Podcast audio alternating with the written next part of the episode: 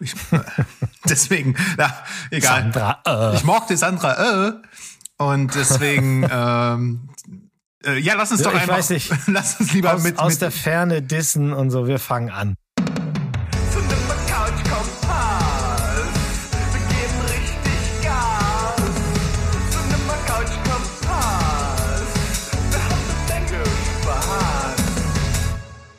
Cinema Ist der Cinema Couch Kompass Nummer 43 mit dem Besten, was noch da ist. Und das sind Sandro und Mo. Ja, ja, ja, ja, ja, ja.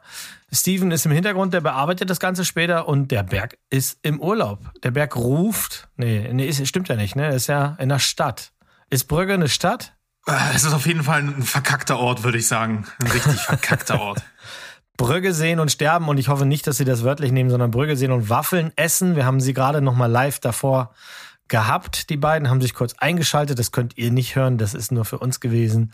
Auf jeden Fall geht's denen gut. Die haben Sonnenschein und Sandra und ich haben Bock, euch mit ein paar Filmen zu bespielen und zwar richtig oldschool. Heute keine Quick Round, heute kein Firlefanz, keine Film-News, kein gar nichts, sondern nur bap, bap, bap, bap, bap, Also da, Filme. genau einfach das, was um was es eigentlich auch geht. Ne? Also Filmreviews. Ja, also alles andere ist ja, Ja? nicht schlecht und wir toben uns da schön aus, aber wir haben ein busy Life, äh, wir müssen beide viel arbeiten und danach noch das Wetter genießen und ich habe ja neuerdings Rasen, das ist ja sehr ungewöhnlich für Oh, mich. Ich hatte okay. nie, Ra nie Rasen, also musste ich heute Rasen mähen. oh geil, so richtig Klischee-Deutsch. Ich habe richtig, ja, ja, und wir haben heute auch einen Rasenroboter dann bestellt, denn ich habe nicht so Bock auf Rasenmähen, Ah. muss ich sagen. Oh, da, äh, da Nee, hast du schon so. Love, Death and Robots Staffel 3 geguckt. Da, das geht nicht gut aus mit den Hausrobotern, ne? Ja, gut, ich meine, diese Vermutung, die, das, das wird ja schon in vielen Filmen kolportiert und recht haben sie. Die Maschinen sollen ruhig mal übernehmen. Wir Menschen haben es sowieso verkackt, weißt du doch. Ich bin, äh, wie ich letztens auch erst deiner, deiner entzückenden Sofabegleitung erklärt habe, Team Thanos. Ja, der Pullover und das T-Shirt für deine Sofabegleitung ist schon hier, wenn ihr uns besuchen kommt, denn sie ist auch Team Thanos. Mhm. Okay. Also, ich wüsste jetzt zwar gar nicht. ganz baff. Ich bin, ich bin, ich bin tatsächlich baff, aber ich überlege auch gerade, also mein Kreuz gibt's auf jeden Fall für Skynet, ne, um da mal bei, beizupflichten. Ich finde, das ist Ja, okay. längst überfällig. Ähm, und ansonsten, ja, Thanos, ich, ja, das ist halt auch immer so eine Sache. Ich finde ja, eigentlich hat er ein bisschen recht, aber ähm, ist, ein, ist ein lustiger Fun-Fact. Ist dir ähm, mal bewusst gewesen, der löscht ja, also wenn du jetzt sagst, die aktuelle Population der Welt wird halbiert, dann nimmst du der Menschheit 50 Jahre Evolution. Das ist nicht so viel, ne? Also dann warten wir ist 50, Ta 50 Jahre und dann sind wir wieder am, am, am Ende. Ja, oder aber wir sind tatsächlich so verschreckt, äh, dass wir viele Dinge eben nicht mehr tun. Ja, das wird dann nicht mehr Aber- so, so viel pimpern oder was? Ich, du, ich weiß es nicht. Ich weiß es doch auch nicht. Ich weiß kann auch. Wir können das jetzt hier nicht von lösen. dem- Nein, ich kann dir vieles sagen, was schlecht ist in der Welt, aber ich habe auch, ich doch auch keine optimalen Lösungen, weil für jeden Satz, den ich dann jetzt sage, gibt's da draußen einen, der sofort postet: Pass mal auf, du Knecht, damit hast du Unrecht, weil. Und und also dieses Fass können wir nicht aufmachen. Nee, sollten wir auch nicht. Sollten wir nicht. Wir, sollten, genießen ja. unsere letzten 70 Jahre noch, die wir so haben, roundabout, und machen das Beste draus. Und dazu gehört für mich ganz klar, wie ich das ganz oft immer, ähm, immer wieder mal Freunden auch erzähle, mein Hobby ist immer noch Filme und Serien gucken. Sag Also bloß. vi- viele sagen, ja, na, viele sagen dann so, ja, du, das machen wir auch ganz gerne, aber als Hobby würde ich das nicht bezeichnen. Und ich sage, ne, rechne mal die Stunden zusammen, die wir vier allein vor der Glotze hocken. Das ist äh, un unerträglich ungesund, aber wunderschön. ja, ja. Das, meine, Eltern fragen mich- mich das auch immer. Wie macht ihr das alles? Und einfach hinsetzen und anschalten, so, ne? Und dann, Ja. dann merkst du dir halbwegs, was da passiert ist, und dann laberst du äh, Stuss in äh, das Mikro und dann, ja, Folge fertig. Du, ich, ich habe jetzt erst auch wieder jemanden kennengelernt, der Podcast macht. Hier ein Shoutout an meinen Freund Alessandro äh, von Cinema Volante, der sagt, er macht, guckt sogar so kleine Filme, so ein Rewatch, ähm, äh, auch mal beim Kochen nebenbei auf dem iPad oder Computer. So, ne, weil da musst du dich nicht so 100% konzentrieren und ums aufzufrischen reicht das allemal. Und dann kannst du dein Pensum auch schaffen. Oder wenn ich mal den, an den Guest denke von den Bewegtbildern draußen, der hat Badewannenfilme.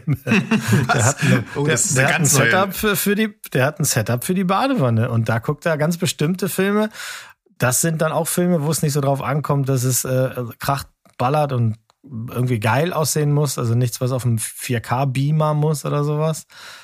du, so kommt man drum rum. Das würde ne? mich mal interessieren, was ein richtig guter Badewannenfilm ist. Du, hat er dir da was gesteckt? ey, Nee, noch nicht, aber ich bringe das in Erfahrung für dich und Einfach die Apples wahrscheinlich. Oder Underwater. das, ja, damit nimmst du es schon wieder sehr wörtlich. Ja, ja. naja. Äh, ich habe erst gestern Abend gemerkt, wie viel Spaß wir, auch, äh, auch ich und, und Paula dabei hatten. Wir haben gestern einfach, wollten wir nur mal eine Serie, die fällig war, anfangen. Ach komm, lass mal gucken, ob wir es heute fühlen. Und schwuppdiwupp hast du fünf von acht Folgen geguckt. Und Oh. wir freuen uns heute Abend schon, die letzten drei wegzuzuschen. Und da rede ich dann natürlich in der nächsten CCC Serien drüber, auch über eine meiner momentanen Lieblingsserien, ähm, die ich auch schon weggeschlungen habe und einfach dabei die ganze Zeit ein Grinsen auf dem Gesicht nicht losgeworden bin. Es ist So aber schön, auch gerade irre, was alles so läuft. Also ich bin gerade auch total am Parallelschauen. Aber magst du denn trotzdem mal, damit äh, der geneigte Zuschauer das nächste Mal wieder einschaltet, vielleicht schon ein ganz paar kleine Brotkrumen streuen? Ja, also äh, was meine Sofabegleitung und ich geschaut haben, war Killing Eve Staffel 4. Und ich liebe ja Jodie Comer in dieser Rolle. Ich Das hast du noch nie erwähnt, wirklich noch nie. Ich, ja, aber wirklich, also an alle, die, die das noch nicht gesehen haben, guckt das, weil es erstmal eine geile Serie ist und die Art, wie sie, wie sie konstant ihr Gesicht verzieht und, und man verliebt sich da einfach in sie. Es geht gar nicht anders. Und ich mag auch Sandra Oh und das hätte ich nie geglaubt, weil ich, das war immer eine Schauspielerin, mit der ich wirklich harte Probleme hatte. Aber auch die ist in ihrer Rolle als Eve halt wirklich, wirklich gut. Das hat sehr viel Spaß gemacht. Und die Serie, bei der ich das Grinsen nicht losgeworden bin, ist The Offer. Das ist die Serie, die die Entstehungsgeschichte des Paten erzählen soll. ich mache hier mal so Lufttüdelchen, denn äh, das ist schon, das ist wahnwitzig, was da so alles passiert. Es hat sicherlich ein, es ist basierend auf dem Realismus. Also es gibt schon Leute, die dies und das und dies und das bestätigt haben. Aber es ist natürlich serienmäßig auch schön aufgebläht und das ist nur Fun. Und Miles Teller ist mein absoluter neuer Fav Favorit. Also Miles Oh ja. Teller, es ist mir äh, in, Whip, in Whiplash sensationell, in The Offer großartig und ich glaube, ich freue mich in, bei, äh, auf ihn auch beim Top Gun 2. Ja, da, da können wir ja vielleicht später nochmal drüber reden. Aber ähm, ich, ich, du hast leider so schnell geredet, dass ich meinen Ossi-Witz gar nicht reißen konnte. Ich muss ihn deswegen out of context trotzdem nochmal nachholen. Ich musste kurzzeitig überlegen, ob, ob die Sandra O heißt oder ob du sagst, du magst die Sandra O. Also so wie Berg das betonen würde. Ich, äh, deswegen, ja, egal. Sandra, äh. Ich mochte Sandra äh, und deswegen, ähm, äh, ja, lass uns doch ich einfach, weiß nicht. lass uns lieber aus, mit, aus mit der Ferne dissen und so. Wir fangen an.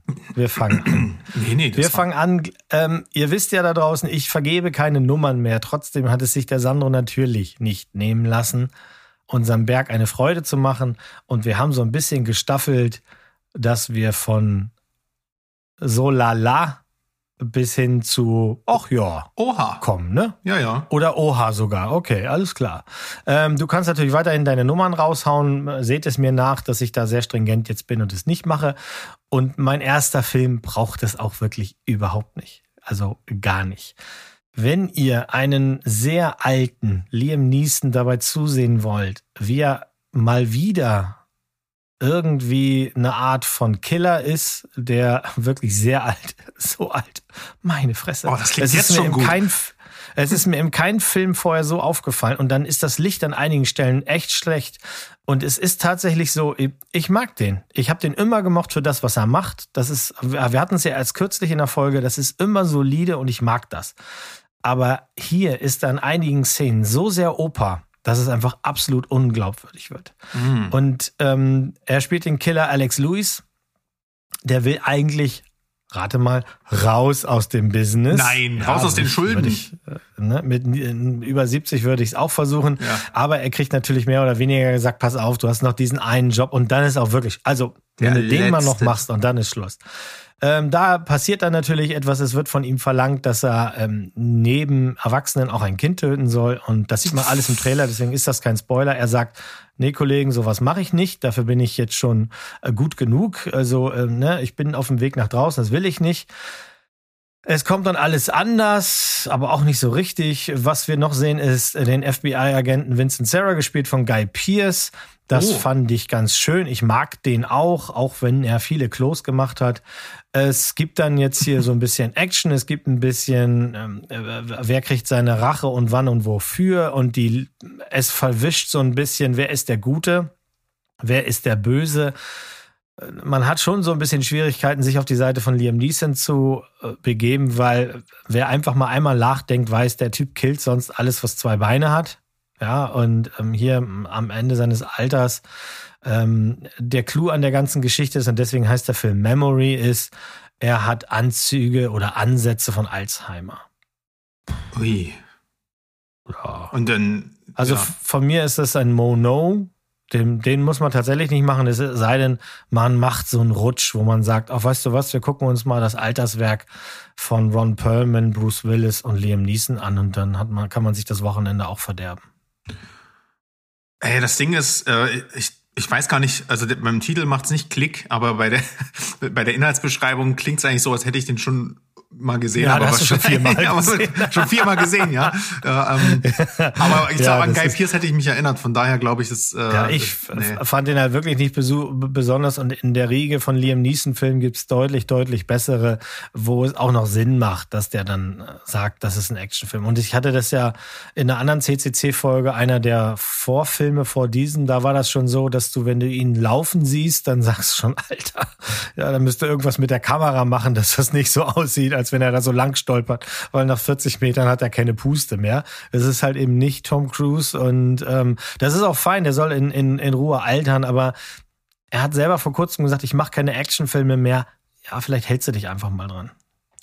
Ja, ja, ja, mal schauen. Also ähm, ich bin da voll bei dir, ich mag den und äh, irgendwie wird's langsam unfreiwillig komisch in einigen äh, Filmen. In- Jetzt in, in, in iShow zum Beispiel letztens ging's, weil da hat er gesessen. Ja. Ja, da ist er Auto gefahren, also beziehungsweise ein LKW und äh, da soll er mehr LKW fahren einfach. Den mochte ich ja auch. Also der hat ja auch damals bei mir gut abgeschnitten. Das ist eine solide Action, die am Ende auch noch zweimal so kleine Twists einbauen will. Alles fein und auch, also ich habe auch ein bisschen gefroren. Und wenn ein Film, der im Eis spielt, dich auch frösteln lässt, ist auch gut. Also Ja. Also eher eine äh, Memory, eher eine Erinnerung zum Vergessen. ja. Okay, sehr gut. Ja, ich habe äh, komm leider mit der ersten äh, direkt mit der ersten Enttäuschung um die Ecke, weil ich einen Film gesehen habe, von dem ich mir sehr sehr viel erwartet habe. Nicht zuletzt, weil der unser lieber Stu, ja, der hat uns den empfohlen. Also er hat sich die Mühe gemacht im Discord zu sagen, Leute, dieser Film ist gut. Also es- dieser ne, dieser eine von fünf Filmen, die er halt wirklich mag. Ja, die, äh, ne, so ist es ja. Also so ist es ja tatsächlich. Du, Shoutout an dich.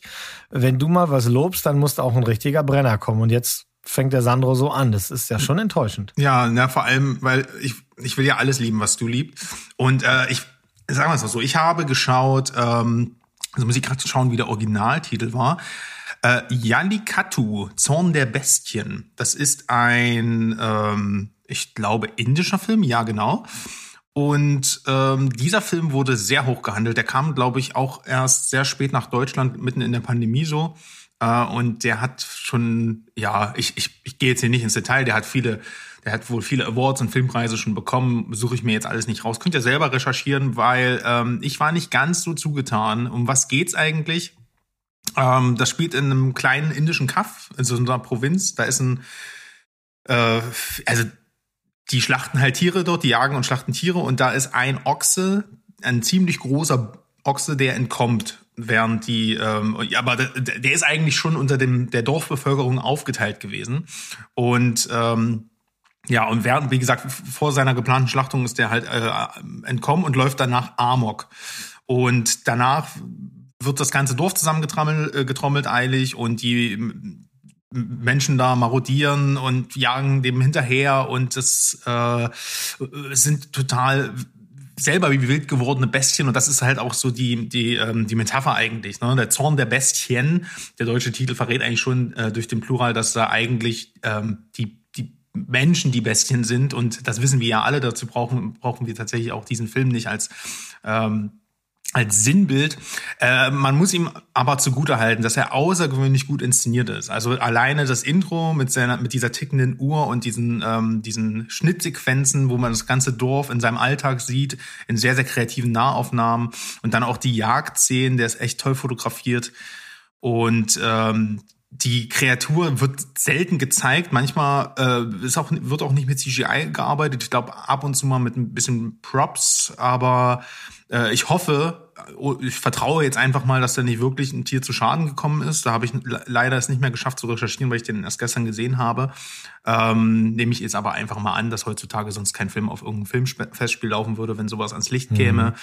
Ähm, und es geht halt darum, wie wir halt die Natur behandeln und wie äh, am Ende werden die Menschen halt selbst zu ähm, ja, wie gesagt, zu Bestien und der Konflikt, also ähm, der Film, der analysiert eher diesen, die, den Konflikt dieser Dorfgemeinschaft, ne, die, äh, die da alle diese, diese Jagd nutzen, um sich halt gegenseitig äh, fertig zu machen und ähm, gegenseitig dann auch das Wilde und Animalische in sich hervorholen. Und am Ende kannst du halt Mensch, also Kreatur, sage ich jetzt mal, also Bestie in dem Fall und Mensch gar nicht mal voneinander unterscheiden. Und das kulminiert dann in so einem Finale, was halt wirklich sehr bestialisch ist äh, sehr surreale Bilder, sehr, sehr krasser Bilderrausch auch, ähm, der einen wirklich fesselt.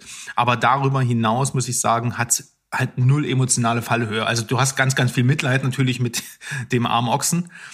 Ähm, und das äh, ruft auch ein paar unschöne Erinnerungen an so äh, ja Ochsenjagden in äh, oder oder oder in so Bullenjagden, wenn die da durch durch die ähm, ähm, durch die Städte gejagt werden so auf. Aber hier ist es halt noch eine ganze Ecke übertriebener und alle Menschen sind einfach unzivilisiert und äh, ja, also der Film macht visuell wirklich Spaß, sollte man sich äh, ein Fable für sowas halt anschauen. Ansonsten keine Figur, kein Dialog bleibt hängen, alle sind hektisch, es ist kein gutes Schauspiel, es ist super authentisch so, ne? Also so, da ist kein Hollywood-Star irgendwie so, also das, das ist alles sehr glaubhaft inszeniert, aber das ist eben auch das Problem, du kannst halt nicht wirklich bonden mit irgendjemandem dort. Äh, aber an sich, dieser Funke, na, dieses, dieses atemlose Jagdszenario, das ist fast wie so eine Art, weiß ich nicht, Mad Max, bloß halt anstatt ohne an, äh, anstatt Autos ähm, ist das halt, rennen die halt durch den Wald mit Fackeln und Lanzen.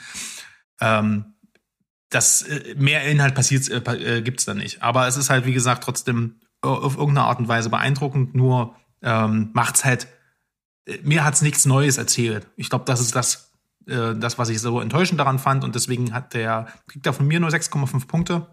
Aber wie gesagt, wenn ihr das Szenario geil findet und mal was ganz anderes sehen wollt, fernab von jeglichen Hollywood-Klischees und ähm, ja auch auf, auf so geile Inszenierungen und Shots irgendwie, wenn ihr da Bock drauf habt und euch das Thema nicht zu krass ist, dann schaut doch trotzdem gern mal Zorn der Bestien an.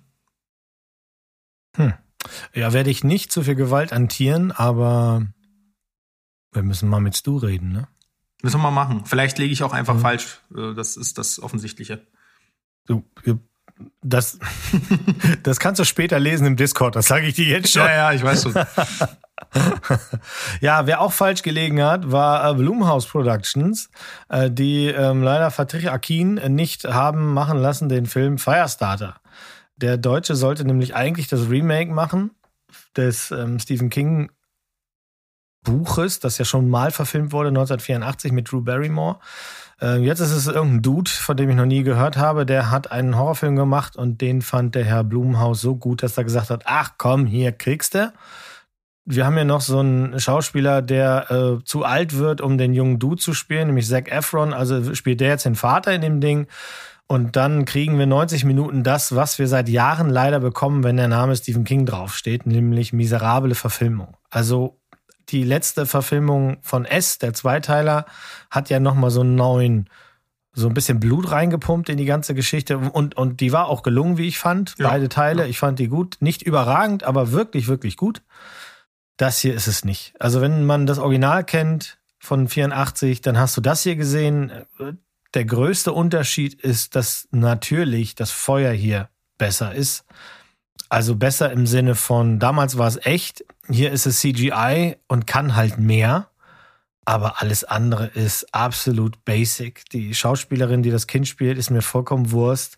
Das ganze Ding ist einfach enttäuschend. Die, die Story gibt nichts weiter her als das, was du wirklich wenn ihr den Trailer seht, habt ihr den Film gesehen, das sowieso schon mal. Aber das ist uns auch klar bei so einem Film. Dann hofft man wenigstens auf irgendwie inspirierte Charaktere, irgendwas was Spannendes oder wo du sagst, oh Mensch, ja, hier fühle ich mit. Passiert alles nicht. Äh, dann passiert auch noch etwas mit einer Katze, wo ich sagen muss, absolut unnötig.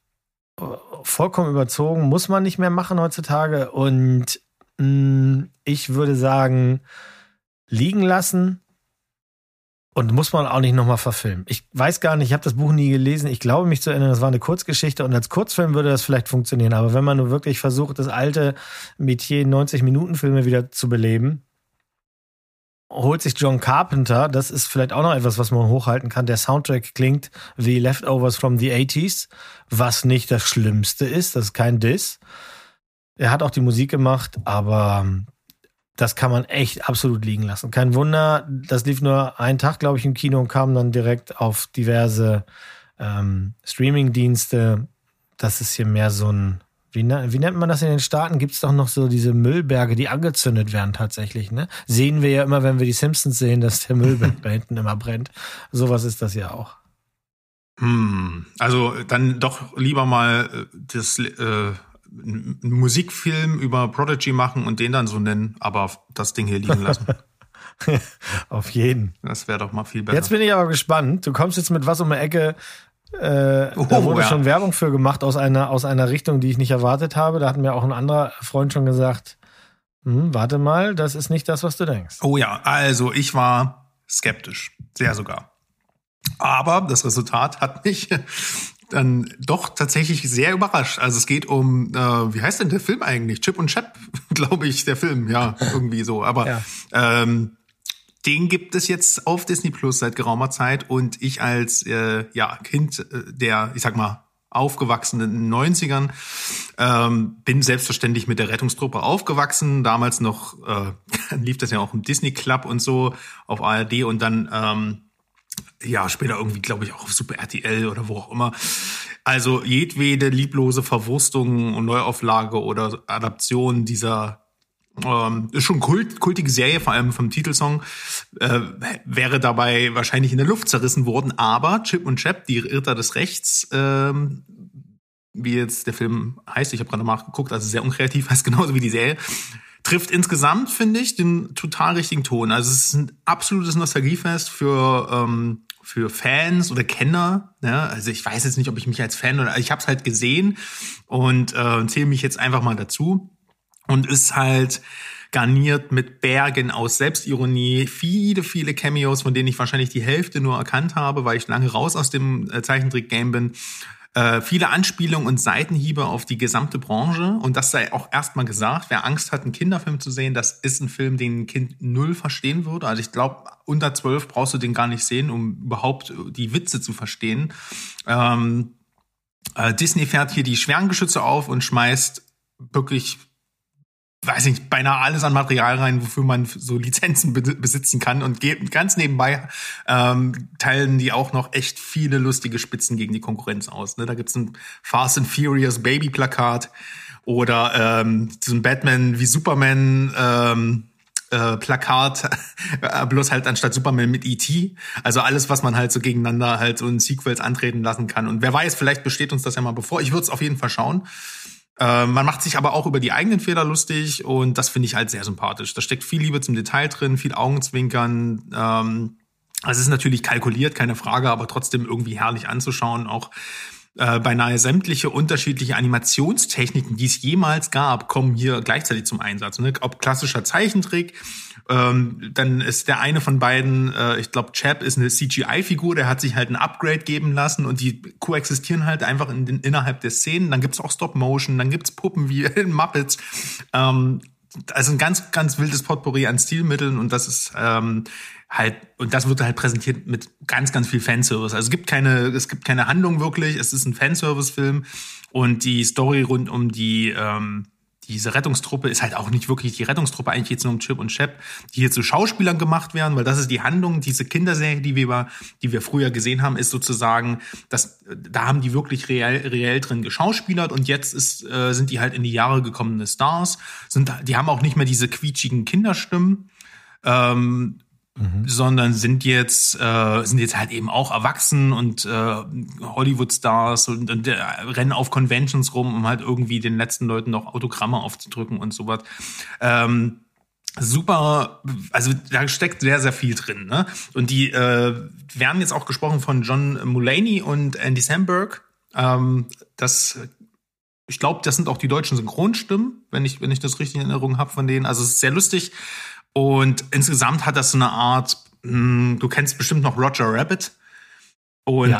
eigentlich ist es das neue Rog- Roger Rabbit nicht ganz so, ähm, nicht ganz so fantasievoll, würde ich sagen, aber doch mit so viel Augenzwinkern und so viel Popkultur drin. Also es macht richtig Spaß. Es ist kein Rip-Off, äh, CGI-Rip-Off von der alten Serie, sondern ist halt einfach äh, das, was Space Jam 2 wahrscheinlich gern äh, sein wollte. Deswegen gibt's von mir eine klare Empfehlung.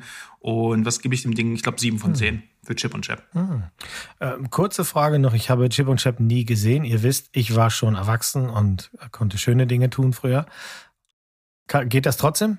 Ja, weil es eigentlich auch nichts mit der Serie zu tun hat. Du musst nur wissen, dass die halt, also nee, eigentlich alles, was du über die Rettungstruppe erfahrst, ist ja äh, über diese Ritter des Rechts erfahren musst, ist ja Teil der Handlung, ne, dass die frü dass es früher diese Serie gab und deswegen kannst du einfach rein sneaken. Okay, ja. Das könnte ein Sonntagsfilm werden. Macht Spaß, ja. Die finden bei uns nicht in der Wanne, sondern auf dem Sofa statt. Gucken, gucken wir mal. Ja, kommen wir äh, zu einem, ja, von dem ich auch sage, die meisten werden den gucken, weil sie einfach wissen wollen, ob der wirklich so schlecht ist, wie die ganzen Leute sagen. Und damit passt, passt er nicht so richtig in die, aber wir wollten halt alle wissen, was machen sie mit Morbius? Und den habe ich mir also angesehen. Wollen wir das wirklich wissen? Also aus dem Bauch würde ich jetzt sagen, äh, nein. Und, und maßgeblich macht der Film halt einfach einen ganz klassischen, großen, ganz groben Schnitzer. Es liegt nicht daran, dass die Charaktere nicht glaubhaft sind. Das ist bei vielen Filmen so. Die sind auch gut gecastet, man mag die Leute und sowas. Das ist alles fein. Sie haben halt überhaupt keine Tiefe. Das, das ist schon ein bisschen ärgerlich. Was das, das größte Problem ist, aber du hast jetzt hier quasi die Tür aufgemacht für einen äh, weiteren Superhelden in Tüdelchen-Film, der Horrorelemente enthalten könnte. Und es, der tut's halt einfach nicht. Das Ding ist einfach so nice, das ist so lieb, dass die ganze Action, wenn man das jetzt so nennen muss, einfach irgendwie albern wirkt. Das ist nicht, es ist gar nicht gruselig und es ist nicht schlimm und man nimmt auch den Kampf zwischen den Hauptprotagonisten, nimmt man, also ich habe den ganz lange gar nicht so richtig wahrgenommen. Es geht auch super schnell, aber das muss, weil der Film ist halt nicht so besonders lang. Und ähm, die Geschichte ist den meisten wahrscheinlich hinlänglich bekannt. Michael Morbius ist der größte Denker der Welt offensichtlich, ähm, leidet an einer schlimmen Blutkrankheit, ist nicht der Einzige, der, der an dieser Blutkrankheit leidet. Er hat im, im Kinderheim schon irgendwie jemanden kennengelernt, der das auch ist. Die beiden werden besten Freunde.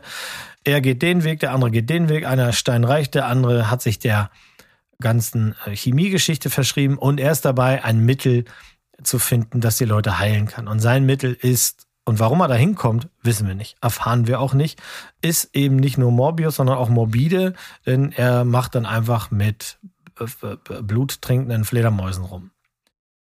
So weit, so Friedrich F. W. Murnau, denn das ist das Einzige, was ich wirklich schön fand. Eine kleine Verneigung vor dem großen Meister. Sein, sein Film Nosferatu von 1922 22 wird hier gleich zweimal zitiert. Einmal heißt ein Cargoschiff, ähm, das den, also das da eine wichtige Rolle spielt, heißt F.W. Murnau, ebenso wie der äh, damalige Regisseur. Und genau wie das Originalboot in Nosferatu kommt auch dieses Cargoschiff dann komplett leer äh, im- Hafen an, leer im Sinne von alle Leichen an Bord äh, haben kein Tropfen Blut mehr drin. Das ist als Verneigung ganz nice, hat mit dem Film gar nichts zu tun und ist das Beste, was ich da rausziehen konnte, leider. Was das Ganze noch richtig schlimm macht, finde ich, sind einmal die Mid-Credit und die Post-Credit-Scene. Ähm, da merkst du hardcore, dass die haben sie sich irgendwann später ausgedacht. Die haben abgewartet, wie macht dieser Film, was macht dieser Film. Und hier wird halt mit Wut und Gnatz und ohne Öl versucht, äh, den Morbius in das Spider-Man-Universum zu drücken. Da- Das geht dermaßen schief, dass es auch keinen Sinn macht. Also überhaupt nicht Sinn macht. Es w- tritt ein weiterer Charakter auf, den wir in, den, in der neuen Spider-Man-Reihe gesehen haben. Und der gehört da A nicht hin und kann, so wie er da gezeigt wird, gar nicht da sein. Ähm, und sowas finde ich halt, das finde ich so absolut lächerlich und ärgerlich halt, weil das einfach nur zeigt, die haben vorne, die haben hinten schon wieder vergessen, was sie vorne angefangen haben. Und, und dafür steht der ganze Film. Jared Leto oder Leto, wie auch immer ihr den nennen mögt, ich bin mir da nie sicher. Ich kann dem Film leider nichts abgewinnen. Der ist, ähm, ich habe tatsächlich Leute gelesen im Internet, die machen das sehr zu einer 10 von 10. Wow. Wo ich, wo ich dann auch sage, wow, Geilomat. Das muss, also das ist wohl bestimmt dem, dem Lito-Kult irgendwie ähm, zugute zu führen. Ich mochte den nicht besonders, aber ich habe ihn auch zu Ende geguckt, weil mich das wirklich interessiert hat. Und wer so ähnlich denkt wie ich und einfach gucken will, wie versuchen sie es ins Spider-Man-Universum reinzuquatschen und wie hoch ist die Wahrscheinlichkeit, dass wir diesen Charakter jemals wiedersehen, macht euch dann ein eigenes Bild. Ich glaube, beides ist nicht gut gelungen, weder das Reinquetschen noch, dass wir den wiedersehen werden. Also fürs Protokoll auch ein No. Auch ein Mono. Also, äh, ich habe den Film nicht gesehen, aber also ich habe ganz große Probleme mit diesen mit diesem Sonyverse. Äh, ich habe eine große große Liebe für Comics, äh, generell für Spider-Man, auch für ähm, also was was ich eigentlich sagen will, ist der Umgang mit diesen Figuren. Das hat mich in Venom schon unglaublich aufgeregt.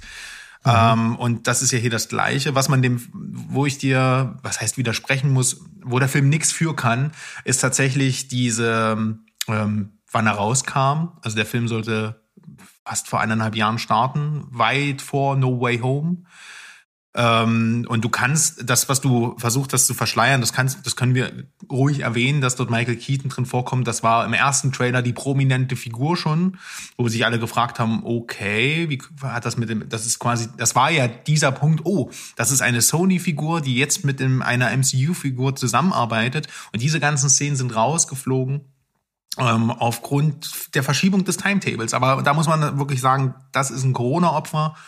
Und da kann tatsächlich die, ähm, die Drehbuchautoren nichts dafür, die haben sich das anders gedacht. Aber nichtsdestotrotz, äh, alles andere, was du erzählt hast, ähm, äh, man hätte das ja trotzdem anders lösen können. Ne? Also in Zeiten, wo die Doktor, bei Doctor Strange noch einen Monat vor Kinostart nachdrehen, da sieht man einfach, dass jetzt für Morbius am Ende nicht mehr viel Liebe übrig war. Der wurde ja sogar das letzte Mal dann noch verschoben, endgültig, weil damit Spider-Man No Way Home im Kino einfach noch länger ähm, ähm, Geld einspielen kann und da hätte ein zweiter Sony-Film dann einfach, äh, der hätte dann einfach gestört und dann haben sie ihm irgendwie still und leise so, naja, Mitte des Jahres rausgehauen.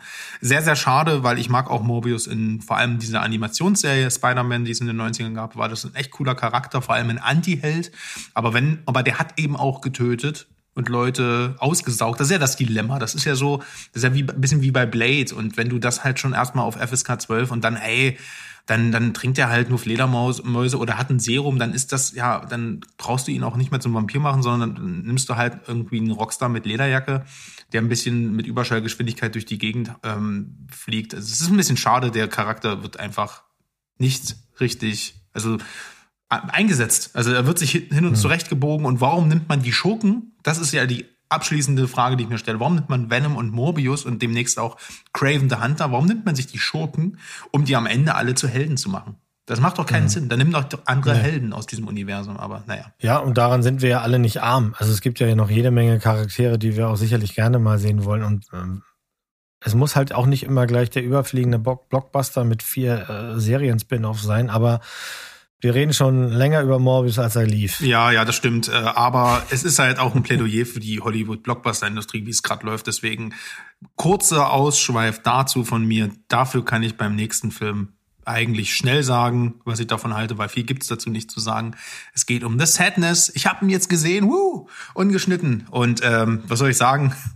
Ähm, der hat ja einen kleinen Hype entwickelt, ne, als der brutalste Film, der brutalste Zombie-Film aller Zeiten, vielerorts hochgehypt, als das Superlativ in Sachen Splatter und Gore. Aber letztendlich muss man sagen, der vielleicht kann der Film nichts dafür.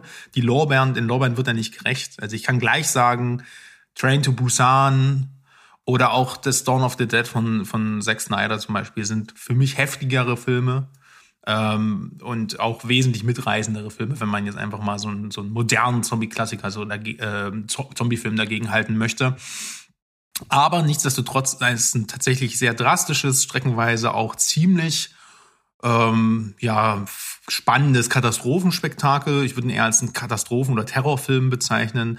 Äh, ein Jahr, das, das ist, äh, in, äh, spielt in Taiwan Äh, und eine ist ungefähr ein Jahr nach der ähm, also er hat eine fiktive Pandemie, kokettiert natürlich so ein bisschen ne, mit Corona und weil wir gerade beim Thema waren, äh, mit relativ harmlosen Symptomen ist da so ein, ähm, so ein sogenanntes Alvin-Virus hat das Land heimgesucht, aber die Menschen, wie gesagt, durch die durch den milden Verlauf ähm, kümmert sich dann niemand weiter drum und es beeinflusst den Alltag auch nicht weiter. Aber plötzlich äh, mutiert die Krankheit spontan und gibt diesen, das ist der Kniff an der Sache. Die Menschen, die daran ähm, erkranken, werden nicht nur zu Zombies, sondern ähm, in denen wird das Schlimmste, also da wird so ein Zentrum im Gehirn deaktiviert sozusagen, was für Vernunft steht. Also die werden einfach zu, äh, ja, die, also die Infizierten werden, die geben sich ihren grausamsten Fantasien hin, sage ich jetzt mal. Ne? Vergewaltigung, Gewaltausbrüche, Mord, ähm, das sind halt alles Sadisten.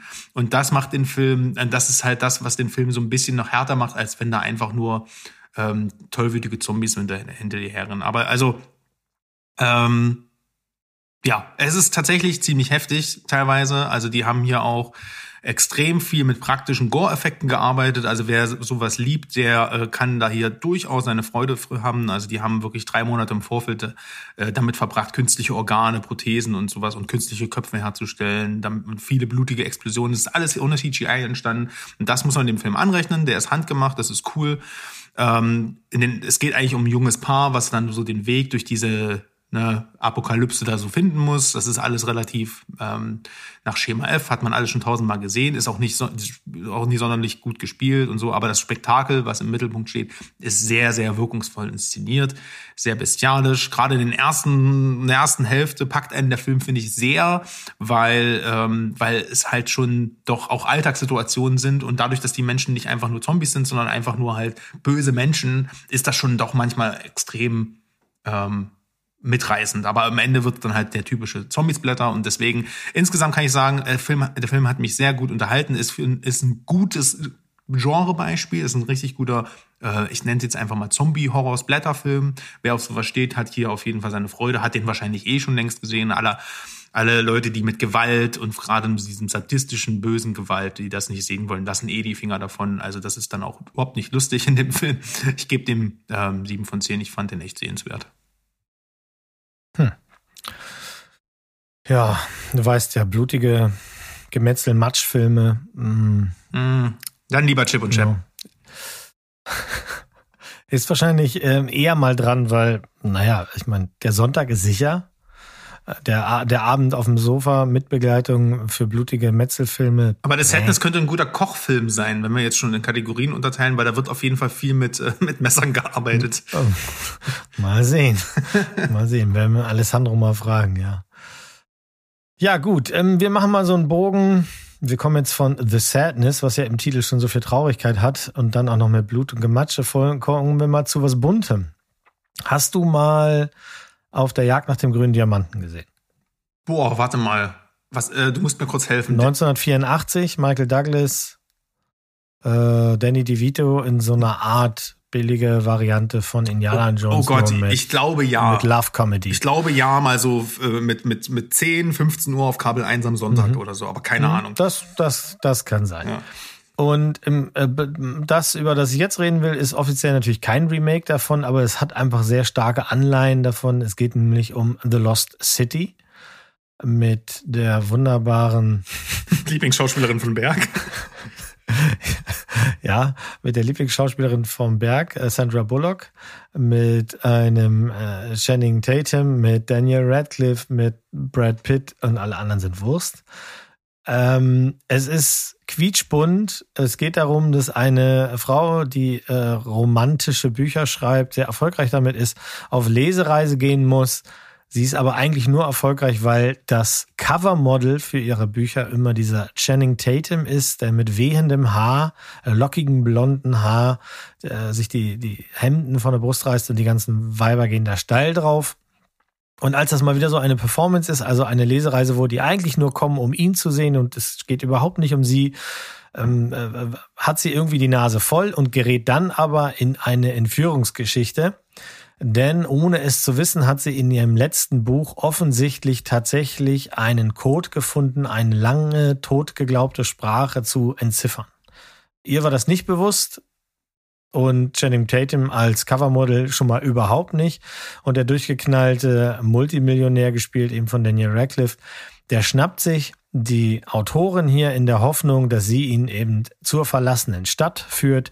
Und die ist ja ja, was, was beinhaltet die? Also Reichtümer ohne, ohne weiteres. Also alles voll mit Reichtümern, Geld, Gold, das Wissen der Welt, das Übliche. Wir haben das alles schon 10, 20 Mal gesehen und es bedient sich auch an allerhand äh, Abenteuer, Romantikkomödien, die man die letzten Jahre gesehen hat. Das ist albern. Das ist auch ein bisschen nach äh, Formular gemacht. Also da hat man sich ein Formular genommen, um die ganzen Sachen abzuhaken. Also jetzt brauchen wir noch das. Ja, jetzt brauchen wir noch das. Jetzt brauchen wir noch das. Aber was zumindest die erste, die erste Hälfte des Films wirklich aufpeppt, ist der unglaublich charmante Auftritt von Brad Pitt. Weil ich habe im Vorfeld nicht gewusst, dass er kommt. Ich habe mir keinen Trailer angeguckt. Ihr wisst ja, ich mache das manchmal nicht. Und dann taucht er da plötzlich auf und Paula guckt mich an, ist das Brad Pitt? Ich sage, ja, das ist irgendwie Brad Pitt.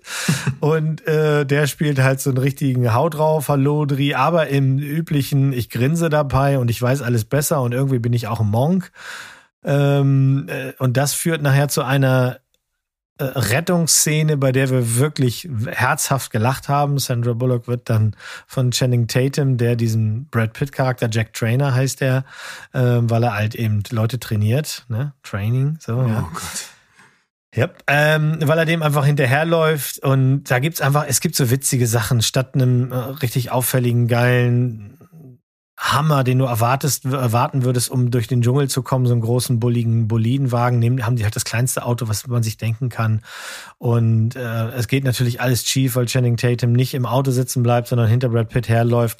Am Ende, wie gesagt, ist diese, oder in der Mitte ist diese wunderschöne Rettungsszene, äh, wie sie Sandra Bullock da befreien.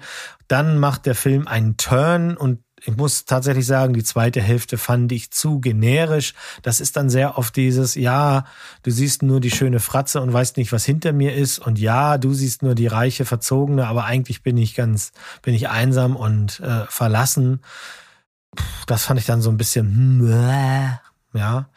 Deswegen würde ich mal sagen, für einen Sonntagnachmittag, wenn nichts anderes da ist, wo man sagt, da habe ich jetzt mehr Bock drauf, ist das charmant, das kann man weggucken. Gucken. Es gibt ein paar Szenen, da kann man wirklich offen lachen, die sind gut gemacht. Man sieht auch, dass hier, da sind fünf Mark reingegangen in den Film. Insofern ist das okay. Klingt nach einem Mo. Ja. Jo. Ist ein Jo? Ja, ist ein Jo. Äh, Ist ein Jo. Ja, ihr habt ja jetzt angefangen, Mo, ja, naja, ihr habt ja angefangen, Mo No und Mo Yo. Es, äh, es gibt halt irgendwie, eigentlich gibt's noch den, den, ähm, den Mo Mi und das ist äh, der, der Mo Mediocre, also mittelmäßig. Ähm, und das ist hier so ein Mo Mi dann eher. Okay. Na, ich lass, lass mal trotzdem Jo, weil wenn du, ich glaube, wenn man auf so ein Genre steht und auf die Schauspieler, dann ist es dann wahrscheinlich ein Jo. Und wenn nicht, so, also wenn du mit Sandra Bullock zum Beispiel nichts anfangen kannst, aus irgendwelchen Gründen, dann lässt es sein. Ich muss auch sagen, ich habe zwei Probleme mit dem Film, ähm, wenn jetzt, wo du das so beschrieben hast. Einmal äh, Abenteuerfilm, das Genre. Das Problem ist halt an diesem Genre, es ist nicht, dass das das Genre äh, ist, sondern ich habe leider nach Indiana Jones keinen guten Abenteuerfilm mehr, also keinen besseren Abenteuerfilm mehr gesehen und das Genre ist für mich dann ein bisschen zu limitiert irgendwie. Es passiert im, das sind immer die gleichen Tropes und es äh, klingt, klingt auch hier schon wieder so, als würde ich den Film kennen, obwohl ich ihn nie gesehen habe. So, ne? Und das, da, ja, deswegen ist das ein bisschen problematisch. Das lockt mich einfach wenig hinterm Ofen vor.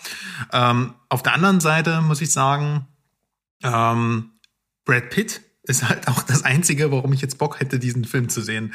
Äh, weil das habe ich tatsächlich auch schon gehört, dass sein Auftritt da ein bisschen raussticht. Und ähm, naja, mal schauen. Das wird was, das wird so ein Ding, wenn es mal, ne, wenn es mal irgendwie frei verfügbar ist und dann hier beim, weiß ich nicht, beim, wenn du im Rasenmäher, äh, Rasenmäher, äh, Saugroboter oder was auch immer dabei Ja. zuschaust, dann kannst du das Ding nebenbei laufen lassen. Ja, ja, ja, das, äh, das passt schon so. Tut nicht weh, macht nicht viel, sagen wir es mal so. Nee, genau.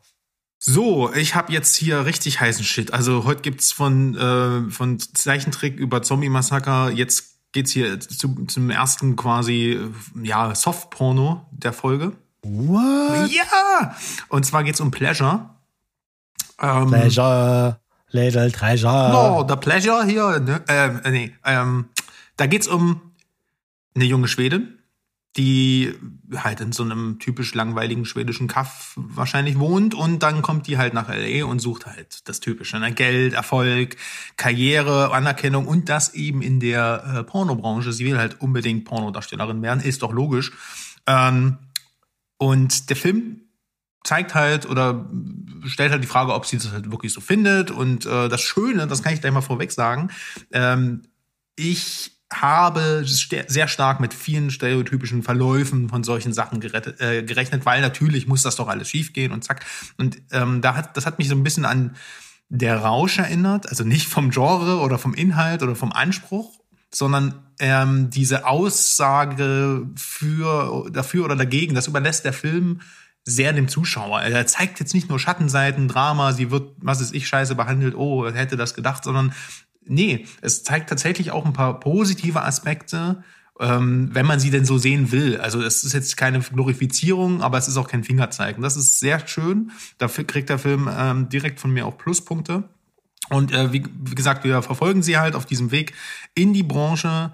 Ähm, dabei kommen gedrehte Szenen, Verhandlungen und das Zusammenleben mit anderen Pornodarstellern und sowas halt auch zum Tragen und äh, ist sie halt in so einer Girls-WG und die gehen hier halt alle fürchterlich auf den Sack, weil die sich halt nicht weiterentwickeln und die ist halt schon durchaus eine, die will halt auch Karriere machen und äh, hat ein bisschen was auch in der Rübe.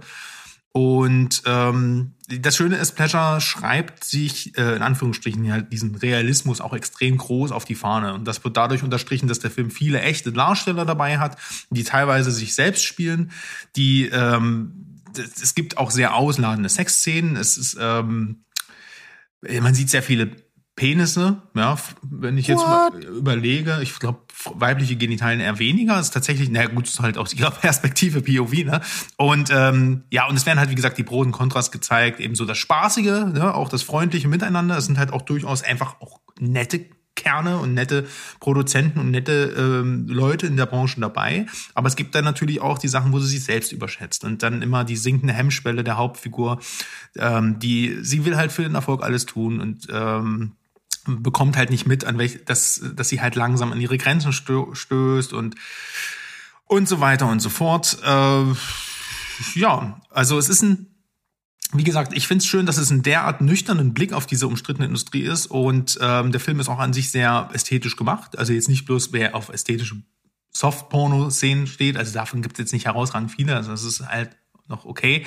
Aber ähm, einfach, der ist trotzdem gut gemacht. Also der hat ein paar elegante Shots, ein paar elegante Sequenzen und jetzt äh, spielt auch sehr, auch immer ähm, sehr kreativ mit dem, was man zeigen darf und was man nicht zeigen darf. Ähm, also das. Da muss ich. Ja, das ist. Da, da muss ich ein bisschen lachen, weil ähm, Machen wir erst zu Ende. ja. Ich, ja, ein solides Drama über eine junge Frau, die sich aus freien Stücken in, in so ein Haifischbecken begibt und ähm, ja, jetzt gerade an der B-Noten nicht immer so stimmig, aber immerhin wie gesagt, erfrischend wertungsfrei. Wer Spaß und Unterhaltung sucht, ist auf jeden Fall. Äh, und wen, wen das interessiert und der nicht einfach so eine nüchtern trockene Dokumentation sehen will, der ist hier mit Pleasure eigentlich ganz gut am Start. Also ich war sehr gut unterhalten. Deswegen kriegt er von mir 7,5. Mhm. Warum ich gerade so lachen musste, in Verzeihung, ist, ähm, ich habe ich hab tatsächlich mal, es gibt ja diese ganzen Blue Note Channels, also wo du, wo du Pornofilme sehen kannst, aber auch irgendwie nicht. Okay. Weil es halt nichts zu sehen gibt. Ne? Du kriegst halt keine, keine Piepmetze zu sehen und sonst auch nicht richtig, sondern nur die halt die Bewegung und so.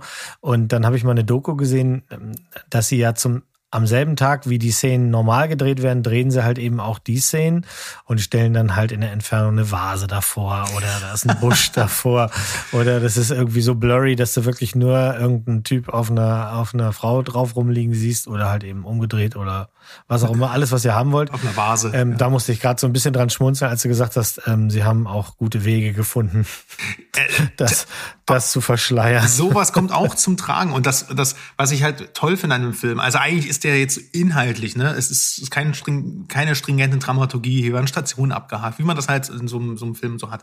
Aber was richtig cool ist, ist, ähm, ist, dass der Film einfach ähm, also sie entscheidet dann selbst, wo, welche Wege sie in der Branche gehen möchte, also ähm, wo, was sie machen will, um die Karriereleiter hochzukommen. Das wird ihr nicht geschenkt. Also es ist einfach eine schlaue Person, die die Branche, die weiß, wo sie reingeraten ist und das dann aber auch benutzt, um sich selbst Vorteile äh, zu schaffen. Und dann gibt es halt dieses Finale. Es ist ein Finale, ein finaler Akt, der, der finale Akt des Films ist halt ein Spiegel einer Szene vorher und das ist sehr clever gemacht, weil du nonverbal sozusagen siehst, was aus ihr geworden ist und das ist tatsächlich ganz viel cooler Subtext und das hätte ich in dem Film einfach nicht erwartet. Deswegen gibt's wahrscheinlich einen halben Punkt zu viel Euphorie von mir, aber Pleasure ist echt durchaus sehenswert. Na dann. Holt euch Pleasure, schaut Pleasure. Ja, wie kommen wir denn jetzt von, von, von Pleasure und von Penissen zu The Northman. Na, die haben. Oh. Na, sie ist aus Schweden. Okay. Reicht. Naja. Okay. Kommen wir zu dem Kaltländerfilm, der ja von sehr vielen auch äh, hoch erwartet, heiß erwartet wurde. Und ich glaube mich zu erinnern, dass du den sehr mochtest. Bei mir hat er einen neuen bekommen. Ah, ja, okay. Das wird's leider bei mir nicht, sonst würden wir nicht jetzt schon darüber reden. Wir, ähm, ich, ich versuche das mal in einfachen Worten euch kurz zu sagen, was damit nicht stimmt für mich. Für mich ist der überraschend mittelmäßig und er hat kein bisschen von dem geliefert, was ich erwartet habe. Was hast du denn erwartet, würde ich direkt mal fragen. Äh, weiß ich nicht. Ich, das kann ich dir nicht sagen. Also ich wollte weggeblasen werden und das hat er nicht geschafft. Ich bin mit keinem der Charaktere so warm geworden, dass ich gesagt habe, ich will wissen, wie es weitergeht. Ich fand die, äh, die, der Film macht einen, für mich einen sehr, sehr großen äh, Fehler. Ähm, und zwar nimmt er permanent den Dampf raus. Und das immer und immer wieder. Und das ist so ein Pacing-Problem, der ist für mich auf jeden Fall easy, eine halbe Stunde zu lang. Weil für das, wo er dann hingeht, und wir wissen lange schon, wo das dann hingeht und wo, wie es enden wird, passiert halt sehr, sehr oft dieses, wir gehen alle auf die Bremse und zeigen euch erstmal noch was anderes. Und das hat für mich keinen Sinn gemacht. An der Geschichte selber will ich gar nicht so viel merkeln, weil, weil die beiden, Robert Eggers und, und Sion, haben sich ja da der, dieser klassischen Sage bedient und das haben sie sicherlich auch gut gemacht, wie, wie, wie adäquat die jetzt umgesetzt ist, beziehungsweise ähm, ob diese ganzen kleinen Nebenschauplätze mit ähm, Anna Taylor Joy, die wir ja alle sehr gerne sehen, ob das alles hätte sein müssen, stelle ich hier wirklich mal in Frage.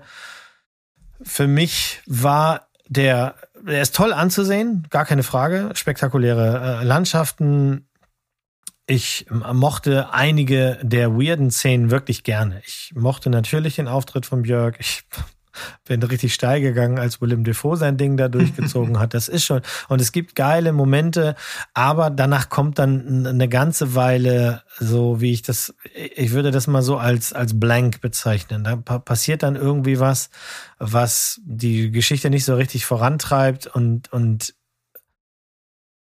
ja, wie gesagt, also wenn es die klassische Sage ist, dass, dass der eigentliche Racheempfänger nachher nur noch, nur, nur noch ein Schatten seiner selber ist, sondern die Rache empfangen soll, diese Geschichte, das fand ich halt schon sehr enttäuschend. Das wusste ich so nicht.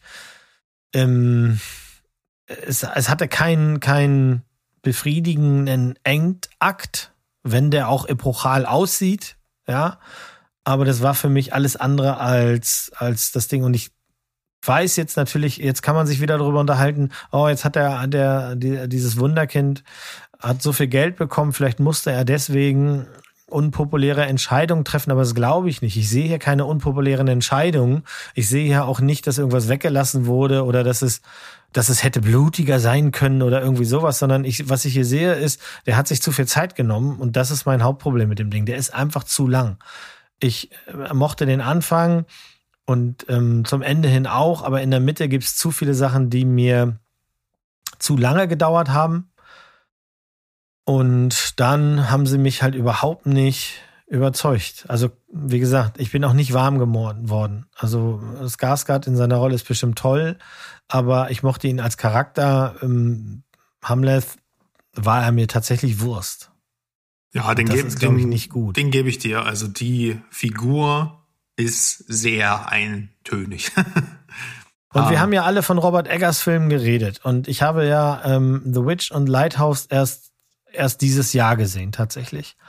Ähm, und ich muss sagen, dass von diesen drei Filmen, mehr gibt's jetzt im Moment noch nicht, äh, was ich, was, was ich in, in, in Vergleich stellen kann, ist, ähm, von diesen drei Filmen ist das der schwächste für mich. Und das wissend, ob dass er bei The Witch auch schon sehr viele Kompromisse eingegangen ist, die er bei Lighthouse nicht eingehen musste. Das heißt, The Witch hätte vielleicht noch besser werden können als, als das Endergebnis, was wir jetzt haben. Aber wie gesagt, von diesen dreien fand ich den hier am schwächsten. Okay, ja, valide Punkte. Äh, würdest du trotzdem sagen, ein bisschen Yo? Ja, ich würde, also ich hatte erst kürzlich das Gespräch mit meinem lieben Freund Martin, der mich letztens angetextet hat, gesagt, ich habe Zeit, ich stehe vorm Kino, was soll ich gucken? Und dann habe ich natürlich äh, gesagt, guck Northman. Ähm, ich habe den dann am selben Tag geguckt, deswegen da war ich noch voller Euphorie. Hinterher äh, musste ich mich ein bisschen musste ich mich tatsächlich ein bisschen rechtfertigen. Ähm, er hat es äh, sehr ähnlich gefühlt, vielleicht sogar noch einen Tacken härter als ich. Ähm, für ihn war der Film auch zu langsam und dadurch nervend und dadurch dann am, am Ende ähm, einfach so ein Gefühl wie, sie hätten viel mehr und Besseres draus machen können. Ich würde schon sagen, der ist auf jeden Fall ein Blick wert, weil das eben nicht die übliche Kinokost ist. Aber das ist lange kein Meisterwerk. Hm. Ja, also ich, ich kann da, ich, ich glaube, das ist echt ein wirklicher Empfindungsfilm, ja. Also du musst Bock drauf haben und ähm, ich, das ist zum, und du musst halt echt auch, also der Film bietet über die Grundprämisse hinaus halt auch wirklich nicht viel, ne? Du kannst dich wirklich satt sehen dran. Also Film ist einfach in jeder Einstellung schön, aber auch, wie du schon sagst, klar, im Mittelteil sehr wiederholend, weil das Setting einfach äh, wenig Abwechslung bietet. Dann hast du aber auch so ein paar übernatürliche Sequenzen, die die du jetzt hier nicht erwähnt hast, und das ist auch okay, soll jeder selbst für sich erfahren, die ich aber sehr toll fand. Und das sind so diese, so die Kirschchen auf der Torte für mich gewesen. Die hätten gern tatsächlich sogar noch mehr sein können, weil auch in denen steckte so viel Liebe zum Detail. Ja, ähm, ich sag nur die Valkyrie und sowas. Das waren, das sind mhm. ganz, ganz tolle Szenen mhm. gewesen, ähm, wo bis ins kleinste ein bisschen des Kostüms und so, äh, wo Eggers da die Finger mit reingewurschtelt hat. Ich finde das toll. Wie du schon gesagt hast, ich glaube auch zu, gehört zu haben, dass er nicht ganz zufrieden war mit Universal, aber eher wegen den ganzen Prozess eines großen Studiowerkes, dass ihm das auf, auf, auf die Nerven gegangen ist, viele Wege, viele Leute, die ja, äh, Meinung haben, aber letztendlich das wohl trotzdem der Film ist, den er auch hätte machen sollen. Also der hat sich vor, im Vorfeld schon auch kreative Freiheiten und den finalen Cut ähm, zugesichert. Deswegen äh, ist es wohl sein Film, so wie er ist. Aber ich habe auch schon irgendwo gel gelesen, dass er Bock hätte, wieder jetzt einen kleineren Film zu machen und zurück zu A24 zu gehen. Mhm. Ähm, ich habe damit kein Problem. Für mich ist Lighthouse sein bester. Mhm The Witch mhm. fand ich tatsächlich nicht ganz so krass stark, aber ich glaube, das ist einfach dieses abgenudelte Hexenthema. Und ich muss ganz ehrlich sagen, für einen Wikinger-Film, wann hatte ich den letzten coolen Wikinger-Film? Ich glaube, der 13. Krieger, den fand ich damals cool, aber ansonsten ist eigentlich nur Trash. Ja, aber für mich, ja, also dann ist es wirklich so ein Fühlding, ja. weil für mich braucht, für mich braucht es nicht das Genre Wikinger-Film, das alle paar Jahre mal bedient wird, als dass ich dann sage, uhuha, weil das ist auch nichts anderes als ein Abenteuerfilm dann. Und übrigens, Erik der Wikinger war auch geil. Aber nein, aber ich bin ja bei dir. Also in, was das Detail angeht und gerade in den etwas verschrobenen Szenen, ähm, dann siehst du, die Detailarbeit ist groß. Ja. Gar, gar, gar keine Frage. Aber das Writing ist nicht gut. Naja, aber auch und, sowas. Und das Editing ist auch leider nicht gut. Und deswegen haben wir zwei Stunden, 15 Minuten, von denen easy eine halbe Stunde weggekonnt hätte. Ja, ich, ich glaube, der setzt in der Mitte viel zu sehr auf Atmosphäre. Ähm, ich mhm. habe das sehr genossen. Ich hatte wirklich im Kino, ich konnte mich da voll fallen lassen. Ich habe äh, zum Beispiel diese, es gibt ja eine Sportsequenz, sowas hast du noch nie gesehen und ich finde, so sowas hätten sie ruhig noch viel mehr zeigen können, weil ähm, ich über so eine spielerische Art und Weise auch gern die damalige Kultur auch kennenlerne. Das war toll. Na, da hätte ruhig mehr passieren können noch, äh, gebe ich dir recht, aber insgesamt habe ich den einfach mehr gefühlt und ähm, mich hat er weggeblasen. Ja. Kann sein, dass er bei dir das nächste Mal steigt. Kann sein, dass ich das nächste Mal die Längen mehr fühle, wer weiß, auf jeden Fall. Ähm, trotzdem ist es schön, dass es so eine Filme geben darf. Das ist. Auf jeden Fall. Ja. Also deswegen auch ein Jo von mir, weil das ist weit ab von, von Quatschkost. Jo. Also bei mir wird's jetzt nicht unbarbarischer, aber aus einem ganz anderen Genre heraus. Und zwar gibt es jetzt hier einen Slow-Burning Horror-Psychofilm. Äh, obwohl, ist es ein Horrorfilm? Ich weiß es nicht. Äh, das kannst du am Ende meiner äh, kurzen Kritik äh, entscheiden. Es, also, es geht um Hunter Hunter. Da geht's um eine Familie. Und was für die meisten wohl undenkbar ist, äh, machen die. Und zwar leben die in der Wild, quasi fast in der Wildnis. Ähm, die äh, leben quasi in, in der ka kanadischen Provinz äh, und verdienen ihr ihren Lebensunterhalt sozusagen damit Jäger zu sein. Äh, also beziehungsweise die sind sogenannte Trapper und Fallensteller und leben von dem, was die Wildnis ihnen gibt. Ne? Die, die, der Vater dieser Familie hat sich bewusst gegen die Zivilisation entschieden, aus diversen Gründen, die man im Film entfer äh, erfährt. Und äh, die Frau, die sich in ihn verliebt hat, hat da eingewilligt und die leben dann nun halt im Wald. Und ihre Tochter ähm, kennt eben auch, die ist dort zur Welt gekommen, kennt seit der Kindheit nichts anderes als dieses Leben und das macht die äh, Mutter allerdings immer unzufriedener, weil sie halt äh, dann merkt, ne, so, äh, wir können ihr da nicht das bieten. Also bis ab und zu mal in die Stadt fahren, die Fälle verkaufen und mit, mit dem alten verlollerten Jeep gibt es keine Zivilisation in deren Leben.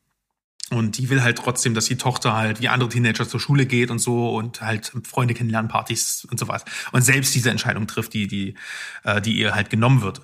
Äh, und das Thema sorgt halt immer wieder für Streitigkeiten zwischen den Eheleuten und so. Das ist halt so im Prinzip so das Ausgangsszenario. Ähm, ja, wie gesagt, die sind halt Fallensteller und äh, eines Tages ist es halt so, dass die sehen, dass da ein Wolf ähm, der auch früher schon mal für Unruhe bei denen äh, gesorgt, gesorgt hat, äh, ist zurückgekehrt in sein altes Jagdrevier sozusagen äh, und ähm, raubt dort sozusagen die Beute aus den Fallen, die die gestellt haben. Und denen geht's sowieso schon scheiße. Und dann macht sich der Vater halt äh, zusammen mit der Tochter auf die Pirsch, um dem Wolf halt ein für alle Mal zu erledigen. Nach einiger Zeit kehrt er dann von der Jagd zurück. Also die Tochter hat er schon vorher losgeschickt äh, und ähm, den Wolf hat er immer noch hinter sich, doch bleibt halt dann lange im Wald verschollen.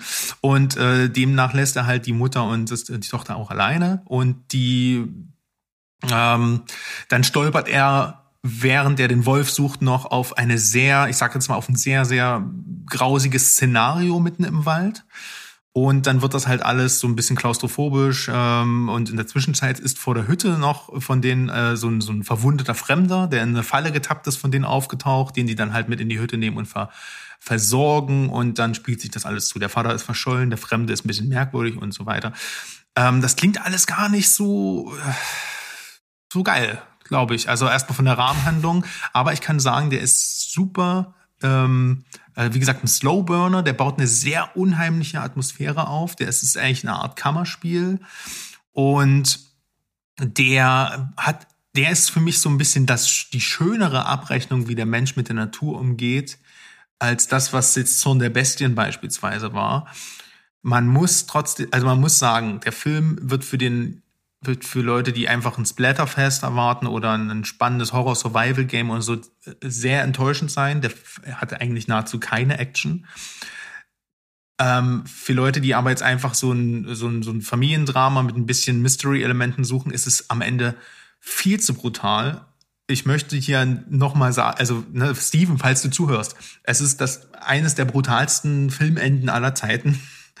Du kannst ja, also wenn du, also auch wenn ihr Hörer das so denkt, es ist wirklich so. Also es sind, äh, sind tatsächlich Szenen, die ich so noch nicht gesehen habe und lustigerweise, die aber trotzdem so eine gewisse Genugtuung geben. Um, ähm, man stellt sich dann so ein bisschen moralisch selbst in Frage. Ich kann leider nicht darüber reden, ähm, aber wenn du das vielleicht mal gesehen hast, Mo, ähm, ich glaube, der könnte der Film gefallen, ne, weil hier. Nee, nee, nee. Nee, nee Brutalität nee. ist hier ein bisschen an. Also, es, ach, ich kann es nicht. Ja, ja, egal. Es ist nicht. Ja, es, müssen wir off-air machen. Äh, müssen wir aufmachen, ja, aber ähm, er, ist, er ist nicht schlimm. Also es ist ähm, es ist bestialisch, aber ich kann ich weiß gar nicht, wie ich es beschreiben soll. Ähm, egal. Hunter Hunter, der Titel sagt schon, wer ist hier der Jäger? Wer ist der Jäger? Der Jäger, wer jagt den Menschen? Hm, egal. Der Film ist krass. Ähm, das ist so die, das, das Wort, was ihn beschreibt. Äh, tolle Themen, toll, tolle Atmosphäre, super morbide, ähm, eine geile Botschaft. Manchmal vielleicht ein bisschen zu langsam und vielleicht auch manchmal ein bisschen zu offensichtlich, aber trotzdem zieht sie am Ende absolut die Schuhe aus und deswegen, weil das selten ein Film mit mir macht. Also auch bei Sadness dachte mir so, yo, geil. Aber bei dem Film dachte ich so, alter Falter, scheiße. Und deswegen ist er geil. Also deswegen und wegen dem, was ich vorher gesagt habe, kriegt er von mir 7,5. Ja, also da weiß ich ähm, nicht. Ich habe mir das äh, Poster mal aufgerufen. Ich habe den auch irgendwo schon mal gesehen, aber ähm, nee, im Moment weiß ich nicht. Im Moment fühle ich das nicht, aber das kann ja noch mal kommen. Ich habe immer Angst, dass zu viel passiert. ich, Ja, maß, maßgeblich zu Tieren. Ich glaube, wenn der Wolf zu Schaden kommt, habe ich, hab ich wahrscheinlich mehr Schiss, als wenn er seine Familie nachher, keine Ahnung, was er mit denen macht, durch einen Häcksler wirft. Du siehst so. keine, pass auf, ein, ein was noch, um das, äh, das ist auch kein Spoiler, es Ein gibt, was es, du siehst keine Tiere leiden. Das ist ein Punkt, den, der, der spoilert ja auch nichts. Ne? Also Kann ja trotzdem sein, dass ein CGI-Wolf explodiert, aber ich sag mal, äh, du siehst kein Tier leiden und das ist auch nicht glaubhaft. Das, äh, das passiert in diesem Film nicht. Das ist nicht Inhalt. Und dann fällt mir die ganze Zeit ein Film nicht ein, den ich als Referenz nennen wollte. So ein, auch so ein Kammerspielfilm mit äh, mit Joel Edgerton in der Hauptrolle auch so eine Familie, die im Wald lebt und wo es so eine unheimliche, ah, ich muss den jetzt mal googeln. Ähm, aber der hat mich sehr daran erinnert und zwar sehr positiv. Und das war auch so ein Film, den viele, viele langweilig fanden, aber ich fand ihn sehr cool. Deswegen, ja, dann könnt ihr euch was vorstellen drunter. Ich sag's gleich nochmal. Du kannst ja schon mal fortfahren. Ach so, jetzt erwartest du, dass ich in meinen Film gehe, in einen Film, der mich, den ich sehr, sehr spät gesehen habe in meinem Leben. Das war nämlich ein Erstwatch. Für viele ist das schon äh, ein ganz, ganz alter Hut und der ist ganz oben in meinem Herzen gelandet und dann willst du hinterher noch mal reingrätschen mit deinem bisschen Hunter Hunter geschmissen. Ich sag's, Nee, nee, ich hab's schon rausgefunden hier nach deinem langen Intro. It Comes at Night. Wer den Film mochte, der mag auch Hunter Hunter. Und wer den scheiße fand, der wird Hunter Hunter auch scheiße finden. So, bin fertig. Gut, dann sage ich jetzt, fange ich an mit, wer Adams Äpfel mag, der mag auch Men in Chicken. Punkt. So ist es nämlich Punkt. auch.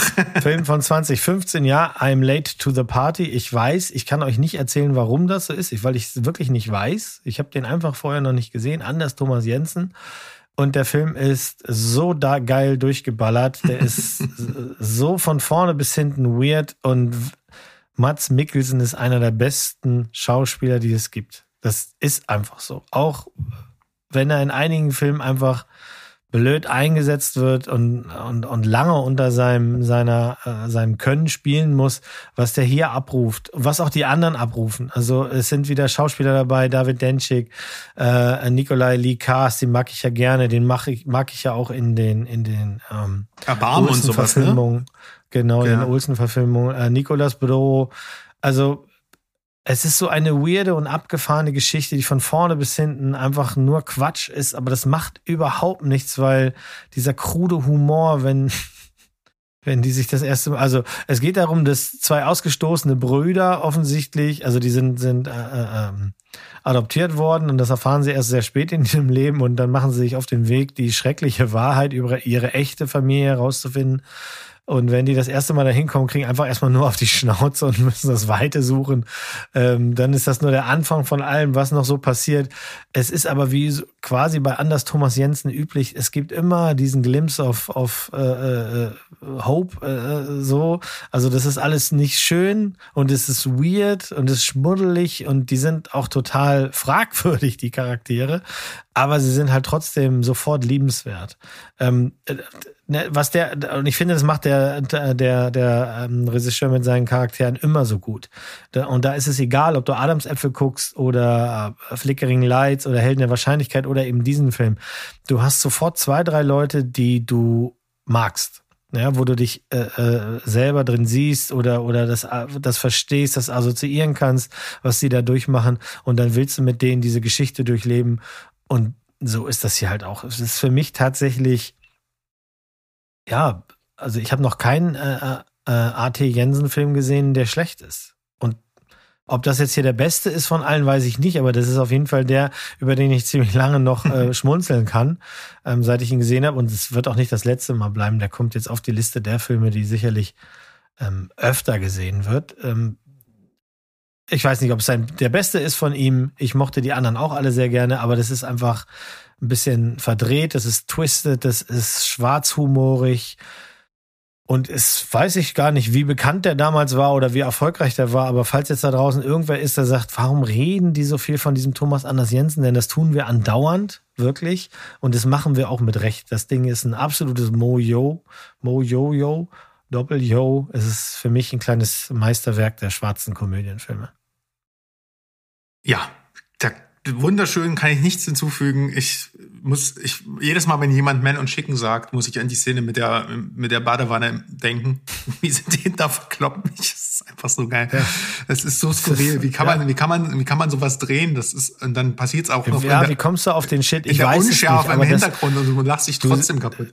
Du siehst halt eben auch, dass der machen kann offensichtlich, was er will. Und ähm, das zieht sich durch seine Filme und naja, das diese Glaubhaftigkeit, so trotzdem, die, trotz dieser Weirdness, das ist halt so bewundernswert, ja. ja. Genau, also du nimmst denen das ab und du glaubst auch, dass es die, die Typen gibt. Das ist, ähm, und die ja. sind ja alle erst unsympathisch und wachsen, das ist halt immer so, ne? Das sind unsympathische Charaktere auf dem Papier, die sind geil gespielt und machen eine, eine Reise durch und am Ende wachsen sie alle ans Herz, egal wie skurril die sind. Und was ich an dem Film noch geil fand, ich fand, der hat sogar ein bisschen Tim Burton-Vibes. Also jetzt nicht so von der Opulenz, sondern so von diesem, das Haus, da gibt's ein mysteriöses Zimmer und dann, uh, was ist denn da im Keller? Und das fand ich cool. Also das, damit hatte ich überhaupt nicht gerechnet, aber das ist halt auch, ich glaube, das ist so ein Film, der kann, der ist auch noch eine Spur verrückter, finde ich, als jetzt beispielsweise ähm, Adams Äpfel noch. Aber ähm, ja, mhm. trotzdem genauso geil. Also bin voll bei dir. Geiles Ding. Ja, dann ähm, versuch du mal nachzulegen. Das schaffe ich auch, weil ja, ich habe eigentlich letzte, letztens mit Steven schon äh, mal, ich habe den als Empfehlung der Woche schon mal gebracht. Ich, das ist mein Männertagserlebnis Top Gun Maverick.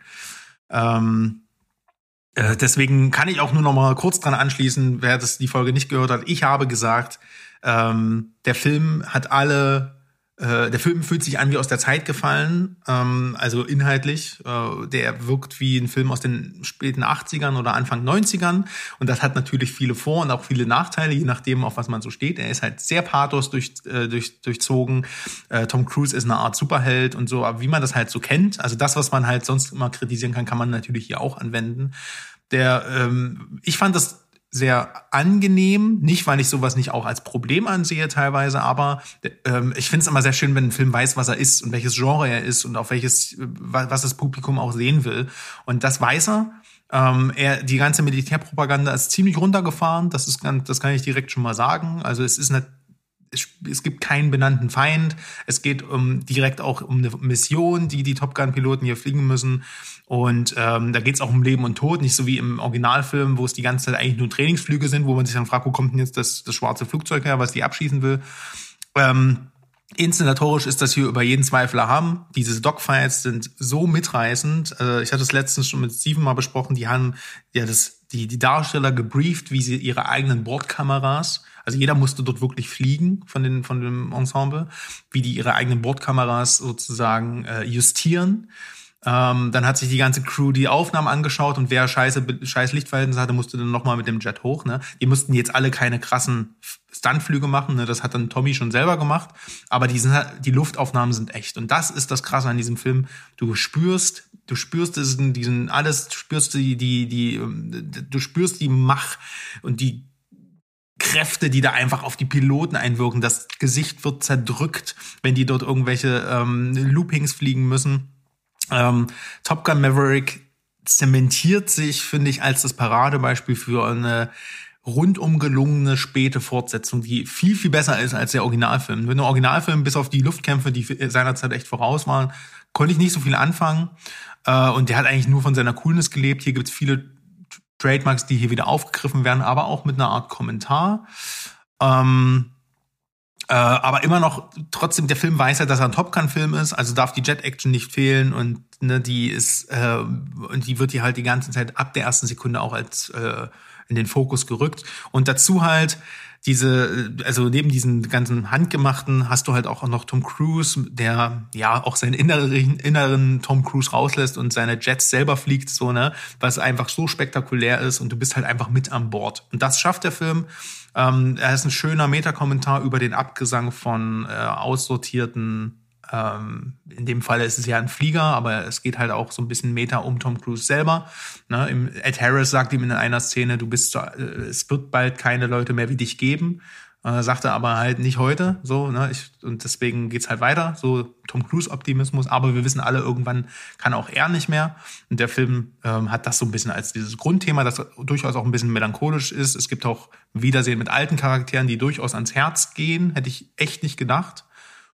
Und wie gesagt, am Ende, scheiß drauf, es drückt dich in den Kinosessel. Diese Luftkämpfe sind spektakulär. Unbedingt im Kino anschauen, wenn euch das wichtig ist, dieses, dieses, dieses Ding zu fühlen. Ne? Weil ich kann mir vorstellen, dass jetzt, wenn du rein auf den Film reduzierst, den einfach mal zu Hause wegsneakst, der lange nicht so wirkt. Top Gun 2 ist eine super Fortsetzung, 8,5 Punkte von mir. Ja, ich habe ihn noch nicht gesehen, das wird aber noch passieren, aber wahrscheinlich erst nächste Woche irgendwann. Dann, äh, ja. Ich habe viel Gutes gehört, auch viel nostalgisch Gutes. Ich bin ja auch, also ich mag ja den ersten auch, den hat meine Sofa-Begleitung jetzt auch das erste Mal gesehen, auch erst vor zwei Tagen. Äh, die sieht das ähnlich wie du, wenn du jetzt mit dem Ding nicht aufgewachsen bist, ähm, ist das schwer, sich da rein zu versetzen, aber man muss halt sagen, das Ding hat Tom Cruise zementiert. Und diese Coolness und dieser bisschen cheesy Synthie-Soundtrack von Harold Faltermeyer, das sind alles so Sachen, die sind danach dann oft kopiert worden in, zu einer Zeit, wo du eben nicht vollgeballert wurdest damit. Und dann sitzt das einfach ein paar Jahre länger und, und äh, ich meine, Lady Gaga macht jetzt den Soundtrack, also was, ne, ist doch super. Ja. nee, Faltermeier ist wieder dabei, Han, ähm, ähm, hat für die, die Themes gemacht. Du hast halt auch den Danger Zone mit drin und alles ist am Start. Mhm. Lady Gaga hat halt diesen Titeltrack geschrieben, der wurde und, und Hansi hat alles zwischendrin gemacht. Also es ist also so ein riesen Konglomerat aus, aus äh, Musikern, die diesen Soundtrack gemacht haben. Zwischendurch singt Miles Teller noch einen Song. Äh, kann nur gut singen. Ähm, darauf wollte ich unbedingt noch zu sprechen kommen, weil den hat es ja eingangs erwähnt. Und der ist äh, mhm. neben Tom Cruise auch echt das Glanzstück des Films. Der kann einfach nicht schlecht. Und der hat so viel Charisma. Es ist echt ziemlich cool. Ja. Ja, Charisma. Das ist ein gutes Stichwort für Mark Rylance, wie ich finde. Mm, durchaus. Ein Schauspieler, den ich ähm, gerne sehe, wenn ich mich auch schon damals durch Waiting uh, for the Barbarians äh, ganz schön durch, ja, weiß ich auch nicht, durchschnarchen musste. Den, den fand ich wirklich nicht besonders gut. Lange gewaitet. Ja, äh, den gab es damals als äh, Screener, als ich noch beim Telestammtisch ab und zu mal was besprochen habe. Und wir haben uns so wirklich darauf gefreut. Irgendwie Mark Rylance, Johnny Depp und die Geschichte, die, die hat Vorschusslauben, aber es war halt nichts. Ganz anders hier, ein Film, der plötzlich irgendwie aufgetaucht ist. Ich hatte den gar nicht so auf der Uhr und der Film heißt The Outfit. Ähm, in The Outfit geht es um einen Schneider, der im Grunde in seinem Kämmerchen, wo er die Anzüge schneidet, ganz wichtig, äh, ist äh, im Englischen, ich gucke die Filme ja immer im Original, ist es halt ganz wichtig, dass er kein Tailor ist, sondern ein Cutter. Ja, ist also ein Schneider, äh, der auch tatsächlich, Mark Rylance hat tatsächlich äh, gelernt in seinem Leben, wie man Anzüge schneidet. Mhm. Kleiner Fun Fact. Und es geht halt darum, dass der einen kleinen Laden hat. Ähm, es spielt in Chicago so Ende der oder Mitte der 50er Jahre. Und in seinem Hinterstübchen ist sowas wie ein stiller Briefkasten. Und in diesem stillen Briefkasten bringen die ganzen Leute, die den verschiedenen Gangs angehören, der Obrigkeit der Gangs, also die, die das Geld bekommen, hinterlassen sie da immer die, die kleinen Umschläge. Er guckt dann immer weg, er hat damit nichts zu tun, sie haben sich einfach seinen Laden ausgesucht, er ist einfach nur der Schneider, der da mit seiner ähm, Assistentin arbeitet, die vorne die Kunden bedient, beziehungsweise die Aufträge annimmt und er möchte am liebsten hinten nur sitzen und schneiden. Das Ganze fängt so ein bisschen ruhig an, so dass man sich wirklich fragt, wie viel sehen wir denn noch? Was kommt da noch? Und es kommt nichts weiter. Also das gleich vorweg. Der Berg würde hier direkt wieder sagen, das ist ein Kammerstück. Das ist so ein bisschen Film Noir Kammerstück, denn alles, was dann stattfindet, findet nur in diesem Ladengeschäft statt. Wir sehen von der Außenwelt mal die Straße vor dem Laden, ähm, verschneit, es ist im Winter. Ansonsten sehen wir nichts weiter. Und es kommt halt dazu, dass wir in der Eingangsszene lernen wir die ein oder anderen Gangster kennen, auch den Sohn von dem großen Gangsterboss, so dass man gleich eingenordet wird. Ähm, der große Gangsterboss hat eben eine Schwäche für diesen äh, Schneider und äh, deswegen nutzt er auch diesen Laden. Wir erfahren später im Film auch, warum die sich mögen, jetzt mal in, in Tüdelchen. Und dann geht einfach etwas grundlegend schief. Was spielt erstmal keine Rolle, aber es führt halt dazu, dass ein Verletzter, das sieht man auch im Trailer, ähm, plötzlich äh, wird an die Tür geklopft, sehr harsch, der Verletzte wird reingetragen und dann heißt es halt, du bist Schneider, du kannst mit Nadel und Faden umgehen, also flick den hier zusammen, denn wenn der stirbt, dann ist hier Krieg. Und dann geht eigentlich so ein bisschen das Düstere, kehrt dann ein in dieses Kammerstück. Es wird ein bisschen ähm, äh, spannender, es wird ein bisschen, es geht so ein bisschen in eine Richtung Who Done It, dann aber wieder nicht, denn wir sehen, wer es gemacht hat. Wir sehen dann aber auch, wer was tut, um wie was zu verschleiern, was sehr spannend ist. Wir sehen, wie Mark Rylance einfach versucht, da am Leben zu bleiben und zu überleben. Und dann in Richtung Ende hin nimmt das Ganze nochmal eine, eine andere Richtung an, die sehr spannend ist, die gut ist. Und das ganze Ding hat einfach richtig Spaß gemacht. Das war ein Film, den wir, wie gesagt, gar nicht auf dem Zettel hatten. Das ist so ein, manchmal machst du einfach an. Weißt du, du hast eine Auswahl an Filmen und denkst dir, ah, wenn ich den, der ist mir zu groß, der ist mir zu dies, der ist mir zu das, von dem weiß ich gar nichts, den mache ich jetzt an. Und so einer war das und das ist ein absolutes Mo-Yo. Für mich hat es richtig viel Spaß gemacht, gerade auch wegen diesem beengten Setting. Und es war am Ende einfach, kann mich sagen, das ist ein überraschender Film. Ich fand den wirklich gut. Ja, es ist durchaus überraschend. Ich habe davon auch gar nicht, also ich habe noch nicht davon gehört und die Zutaten klingen alle sehr cool, äh, sehr interessant, wie du das auch geschildert hast. Ähm, das muss, also das hat ganz großes Watchlist-Potenzial. Yes, please, put it on the watchlist. Put it. Äh, sag mal, Mo, Put- lass mal, wir haben Ja. das letzte Mal ja so schön über Musik gesprochen. Das hat mir richtig Spaß gemacht. Kennst du denn die Mhm. Sparks? Ich kenne natürlich die Sparks, ja. Und die Sparks haben auch äh, einen Film gemacht, ne? Ja. Und das ist das Ah. Phänomen. Ich kenne die, ich habe noch nie von dieser Band gehört. Und ich glaube, dass es vielen, vielen Leuten da draußen auch so geht, denn Ja. das ist nämlich Ja, der ja, ja. Inhalt dieser wirklich charmanten Dokumentation, die ich mir hier für einen Euro auf äh, Prime geschossen habe.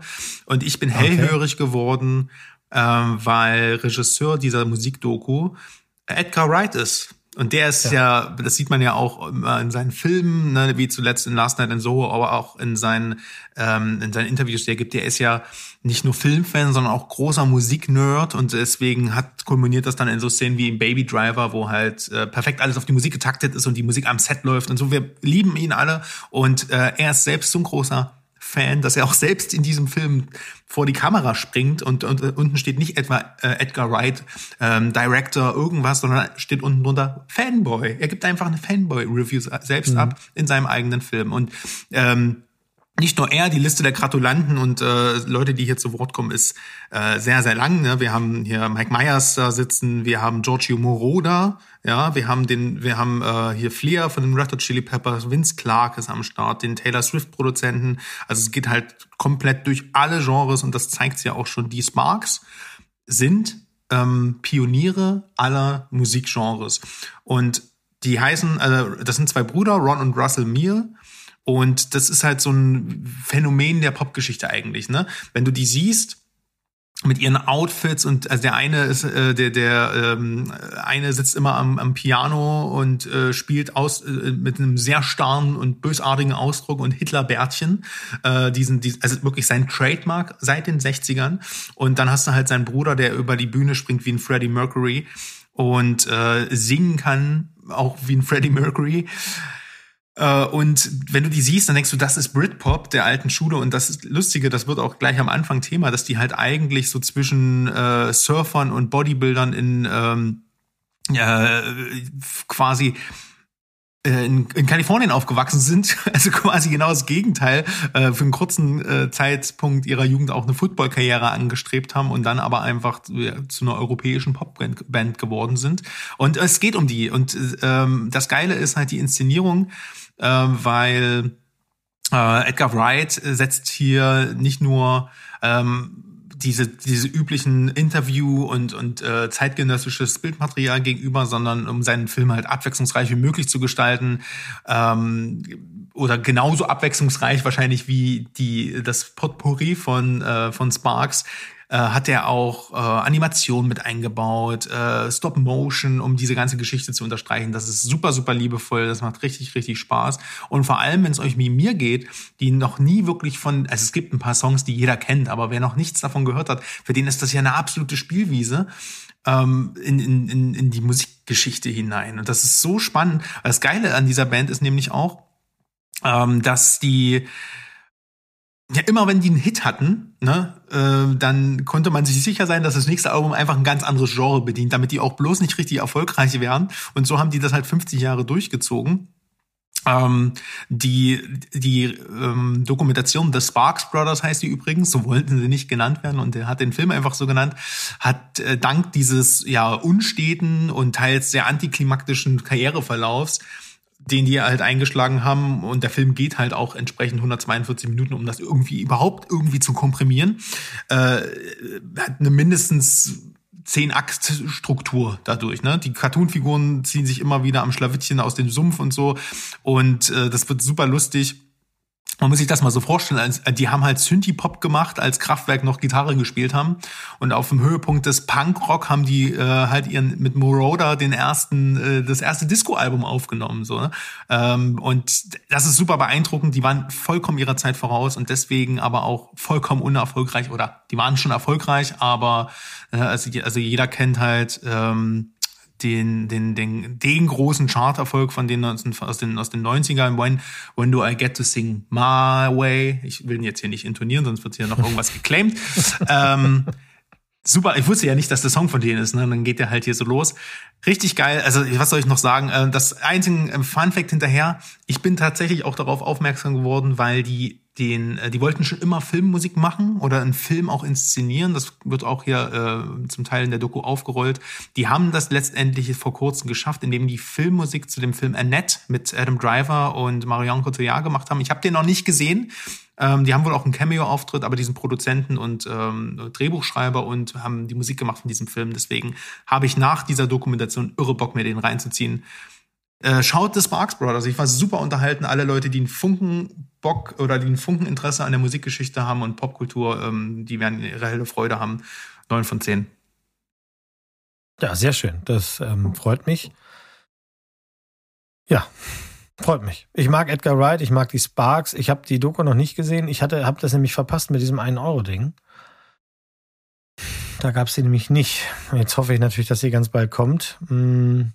Ich stehe ja auf Musikdokus. Ich, ich, ich sage ja immer, wenn eine Musikdoku richtig gut ist, dann findest du, dann hast du hinterher Interesse, dich äh, für bei dieser Band nochmal ein bisschen reinzulauschen, auch wenn das vielleicht sonst gar nicht dein Genre ist oder irgendwas, was du eben gar nicht auf dem Zettel hast. Aber wenn sie gut gemacht ist und du findest die Leute hinter der Musik auch charakterisch so interessant oder spannend oder sogar liebevoll, ja, dass man sagt, oh, ich glaube, da mache ich mir mal so ein Best-of und dann hört man das ein paar Mal und dann ist das auch okay, wenn das wieder in Vergessenheit gerät, aber dann hatte man mal seinen, seinen kurzen Moment mit den Sparks. Ähm, ich hatte solche kurzen Momente auch über in meiner Jugend noch schon mal mit den Stones, die sollen ja auch ganz beliebt gewesen sein damals und äh, äh, dem Beatles, die habe ich auch mal so abgearbeitet, äh, eben immer getriggert durch Dokumentation. Und äh, du weißt ja, in unserer Liste für Ideen steht ja schon noch eine CCC oder eine die 10 äh, äh, Idee von mir, nämlich Filmdokus. Das heißt, du hast jetzt du schon mal eine, die du auf diesen Zettel, Musikdokus, genau. genau. Du hast schon mal eine, die du auf diesen ja, Zettel nehmen absolut. kannst. Ja, 25 Alben, da viel Spaß, Mo. Da kannst du ja, leider den Sparks äh, durch alles durchhauen. Ich fütter dir dann noch, äh, noch mehrere. Ja, das, deine neun von zehn. Ähm, das ist schön, freut mich. Ich bin, ich kenne ja Edgar Wright schon ein paar Jahre. Ich habe ja schon mal erzählt, dass ich früher diese, diese Radioshow von, von Adam und Joe gehört habe. Das ist äh, Joe Cornish, der ja später dann auch angefangen hat, Musikfilme zu drehen. Und äh, Adam Buxton, der einfach immer irgendwie weird geblieben, geblieben ist, ein paar YouTube-Formate hatte und einen Podcast macht.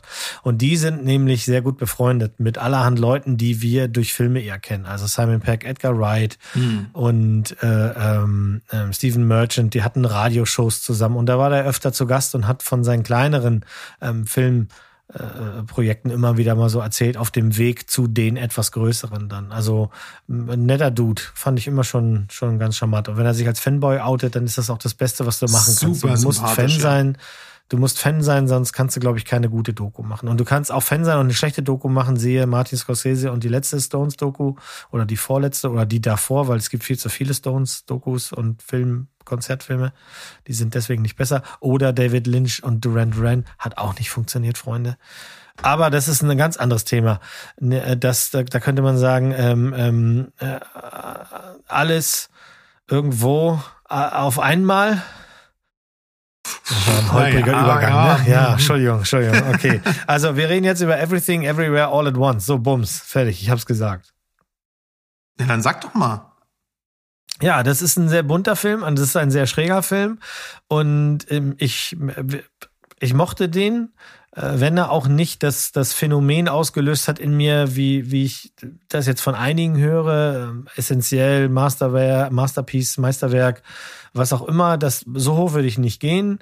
Das ist auch einer der Filme, die man dafür lieben muss, dass der einfach macht, was er da macht.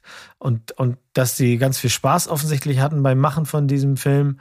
Das, äh, was ich als Fun Fact ganz interessant fand, ist, dass die ganzen Effekte, die wir sehen, und in diesem Film gibt's viele Oh ja. Effekte, äh, alles von Leuten gemacht wurde, die das nicht gelernt haben, ähm, was die Kosten äh, schön niedrig gehalten hat und interessant für Leute, die sagen, ah, ich möchte auch gerne mal, ich möchte, das könnt ihr, denn die haben sich das alleine durch Tutorials beigebracht, die sie online äh, umsonst gefunden haben.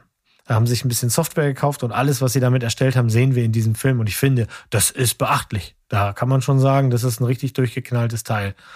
Mit ähm, einige haben ja gesagt, das ist die Fun-Version von Doctor Strange. Hier wird Multiverse äh, groß geschrieben, aber es geht ja noch so viel weiter. Das ist einfach. Ihr müsst Bock haben auf einen durchgeballerten Film. Das, das vorweg. Wer den noch nicht gesehen hat und sagt, ich hab Bock so in Richtung äh, mir ist alles recht, Meet the Feebles und äh, äh, Meets Doctor Strange, dann seid ihr hier schon ganz richtig, glaube ich. Ja, also ich muss dazu sagen, ich konnte ja, ähm, das, das Regieduo da hat ja vorher auch Swiss Army Man fabriziert. Das ist ein Film, den ich nach einer Viertelstunde ausgemacht habe. Ähm, Und dann wieder an, hoffentlich, und geguckt hast. Eben nicht. Und wenn nicht, dann schäm dich. Naja, man sagt, ich sag mal so, wenn du den auf dem falschen Fuß erwischt, dann ich Ja. glaube, es ist durchaus zu verstehen, nee, da habe ich jetzt nicht Bock drauf. Ich werde den, Ja. ich werde dem schon noch mal eine Chance geben, vor allem, weil ich den ja jetzt hier auch echt gut fand. Ich war, ähm, Ja. auch hier war ich im Kino, weil wegen, wegen den übertriebenen euphorischen Vorschluss, äh, Vorschusslorbeeren und was soll ich sagen? Ähm, alle, wenn es um Kreativität geht, kriegt der Film von mir eine 15 von 10. So, ne? Also das ist ja wirklich, ähm, es ist Spielfreude, es, ist- es ist, ähm, äh, Michelle Yeoh spielt sensationell gut. Ähm, äh, es geht ja eigentlich so, es ist ein Familiendrama, was sich halt so durch unterschiedliche Paralleldimensionen zieht. Und ich sage einfach nur, äh, weil man eigentlich ja gar nichts zur Handlung sagen kann, was mich gestört hat jetzt daran, ähm, war einerseits, hier komme ich mal mit Pacing, als so irgendwie nach, weiß ich nicht, nach einer sehr, sehr langen Zeit auf einmal Teil 2 dann darstellt, dachte ich mir, oh, Nee, das ist jetzt, nee, das fühlte sich jetzt nicht so richtig an.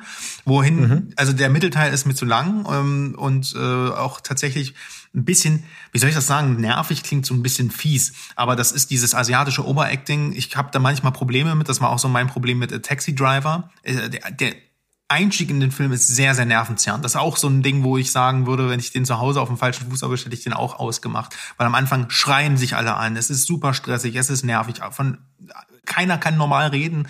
Und das ist halt so, okay, das ändert sich im Laufe des Films. Am Ende wird es auch richtig emotional. Und das ist so ein bisschen der zweite Kritikpunkt. Vielleicht ein bisschen zu kitschig am Ende, man könnte es in Frage stellen. Aber es gibt dafür wieder, es gibt diese phänomenale Szene mit diesen zwei Steinen. Die, das ist ein, also ich weiß ich jetzt schon, wenn wir am Ende eine Liste mit die besten Filmszenen des Jahres, wäre die dabei, weil die ist so toll. Die, die besten Filmszenen äh, ever mit Stein in der Hauptrolle. ja, auf die Ideenliste geschrieben.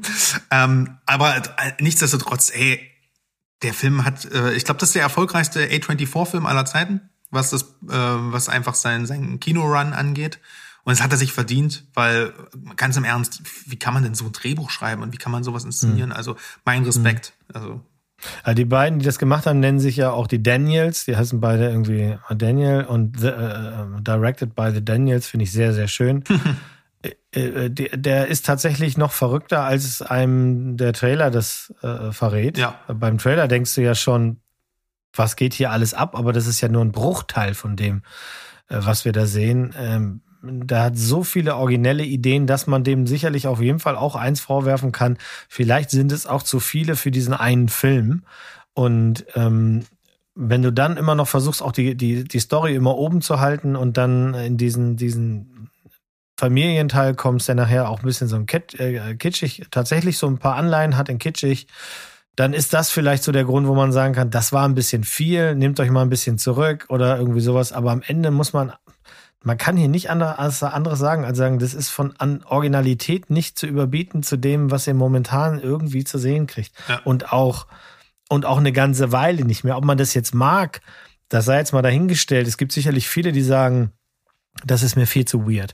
Und ich hatte, ich habe den auch im Original geguckt und da hatte ich auch tatsächlich meine Schwierigkeiten, dem komplett immer zu folgen, weil das ähm, äh, Englisch von unseren von unseren asiatischen Freunden gesprochen nicht immer ganz verständlich ist mit einer hektischen Handlung mit Tüdelüt links und rechts. Das war schon nicht ohne, aber ich habe das so abgefeiert, wie dämlich Jamie Lee Curtis Jamie Lee Curtis ausgesehen ist der hat. Hammer. Ich habe die am Anfang Und- nicht erkannt, aber das, Nee, ist, das ist, so, das ist so, das ist so krass und ähm, die Idee mit den mit den Würstchenfingern ist einfach unübertroffen. Das ist absolut Hanebüchner Quatsch.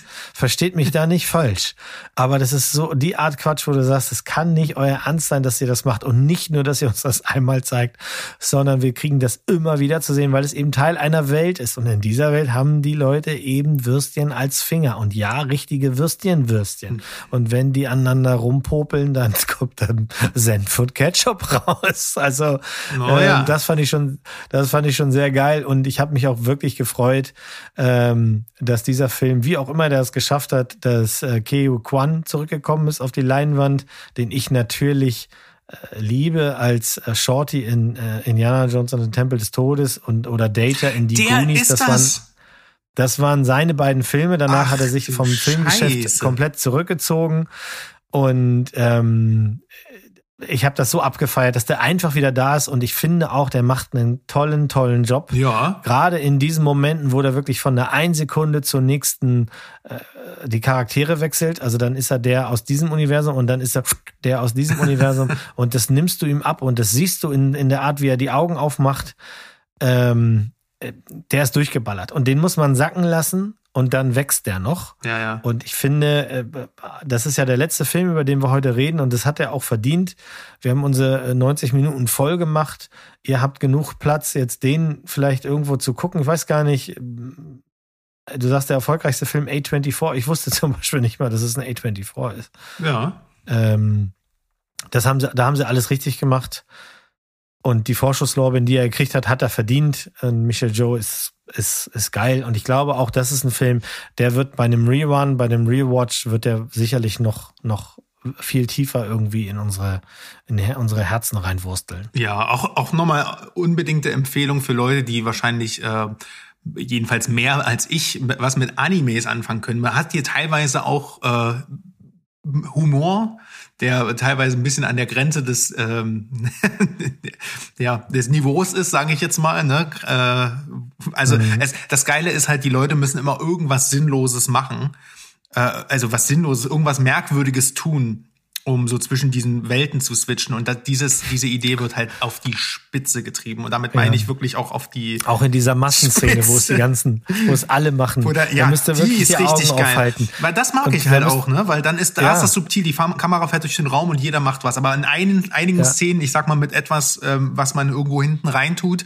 wird's mir dann einfach zu viel, weil das geht dann halt zehn Minuten und es Ja. wird immer krasser. Das ist so, Ja, das, das ist so ich verstehe, was du typisch, meinst. ähm, ja. Es ist halt so, an der Stelle müsste wirklich im Vorfeld, wenn man da nämlich nicht aufgepasst hat, dass das so ist. Ähm, äh, und das ging bei mir im Original ein bisschen unter. Das, äh, das, da musste man wirklich kurz nochmal nachdenken, wieso? Ach ja, alles klar, jetzt, jetzt weiß ich es wieder. Also sie müssen etwas Unangenehmes tun oder irgendwas Weirdes tun, um sich in den Mindset zu begeben, dass sie überhaupt switchen können zwischen den Versionen von sich selbst in den anderen Universen, um das kurz einmal zu erklären. Und das geht halt mit, ich tue mir etwas, was brennt ins Auge, bis hin, naja. ich tue Dinge mir irgendwo hin, wo sie, also gut, anyway. ähm, ich hatte Spaß, äh, darüber zu reden, macht auch Spaß. Ja, ich bin definitiv. gespannt. Ich weiß gar nicht, was unsere beiden äh, Kollegen dazu sagen, ob sie den schon gesehen haben. Nach der Kritik jetzt von uns müssen die da sofort reinrennen. Ja, das denke ich auch. Ähm, ja, äh, wir wollen es ja auch nicht übertreiben. Der Berg hat vorhin noch gesagt, nachdem er seine Waffel runtergeschluckt hatte, macht nicht so lang, Jungs. Das machen wir nicht. Wir hören jetzt hier einfach auf. Das war CCC 4.3. 15 Filme. Ich finde, da sind etliche Jos bei gewesen, sowohl von mir als auch von dir. Ja. Und jetzt könnt ihr erstmal wieder ein paar Wochen gucken. Wir hören uns bald wieder. Ich bin weg. und überlasse dir das Feld zum Tschüss sagen. Ja, wie du, wir hören uns dann wieder wahrscheinlich in der Serienfolge. Du hast ja schon angeteased und äh, mit Obi-Wan und Stranger Things sind auch ein paar größere Vehikel gestartet. Wir müssen da irgendwie durch, aber das macht ja Spaß. Das ist unser Job, euch das hier alles. Äh, Obi-Wan so viel Spaß macht. also ich habe heute die dritte Folge gesehen und Halleluja. Gut, äh, ein Thema für, einen anderen, äh, für eine andere Folge und ich würde sagen, Mo, ich bedanke mich. Es war sehr schön äh, und äh, an euch da draußen. Tschüss, ciao und goodbye. Bleibt spoilerfrei. Tschö.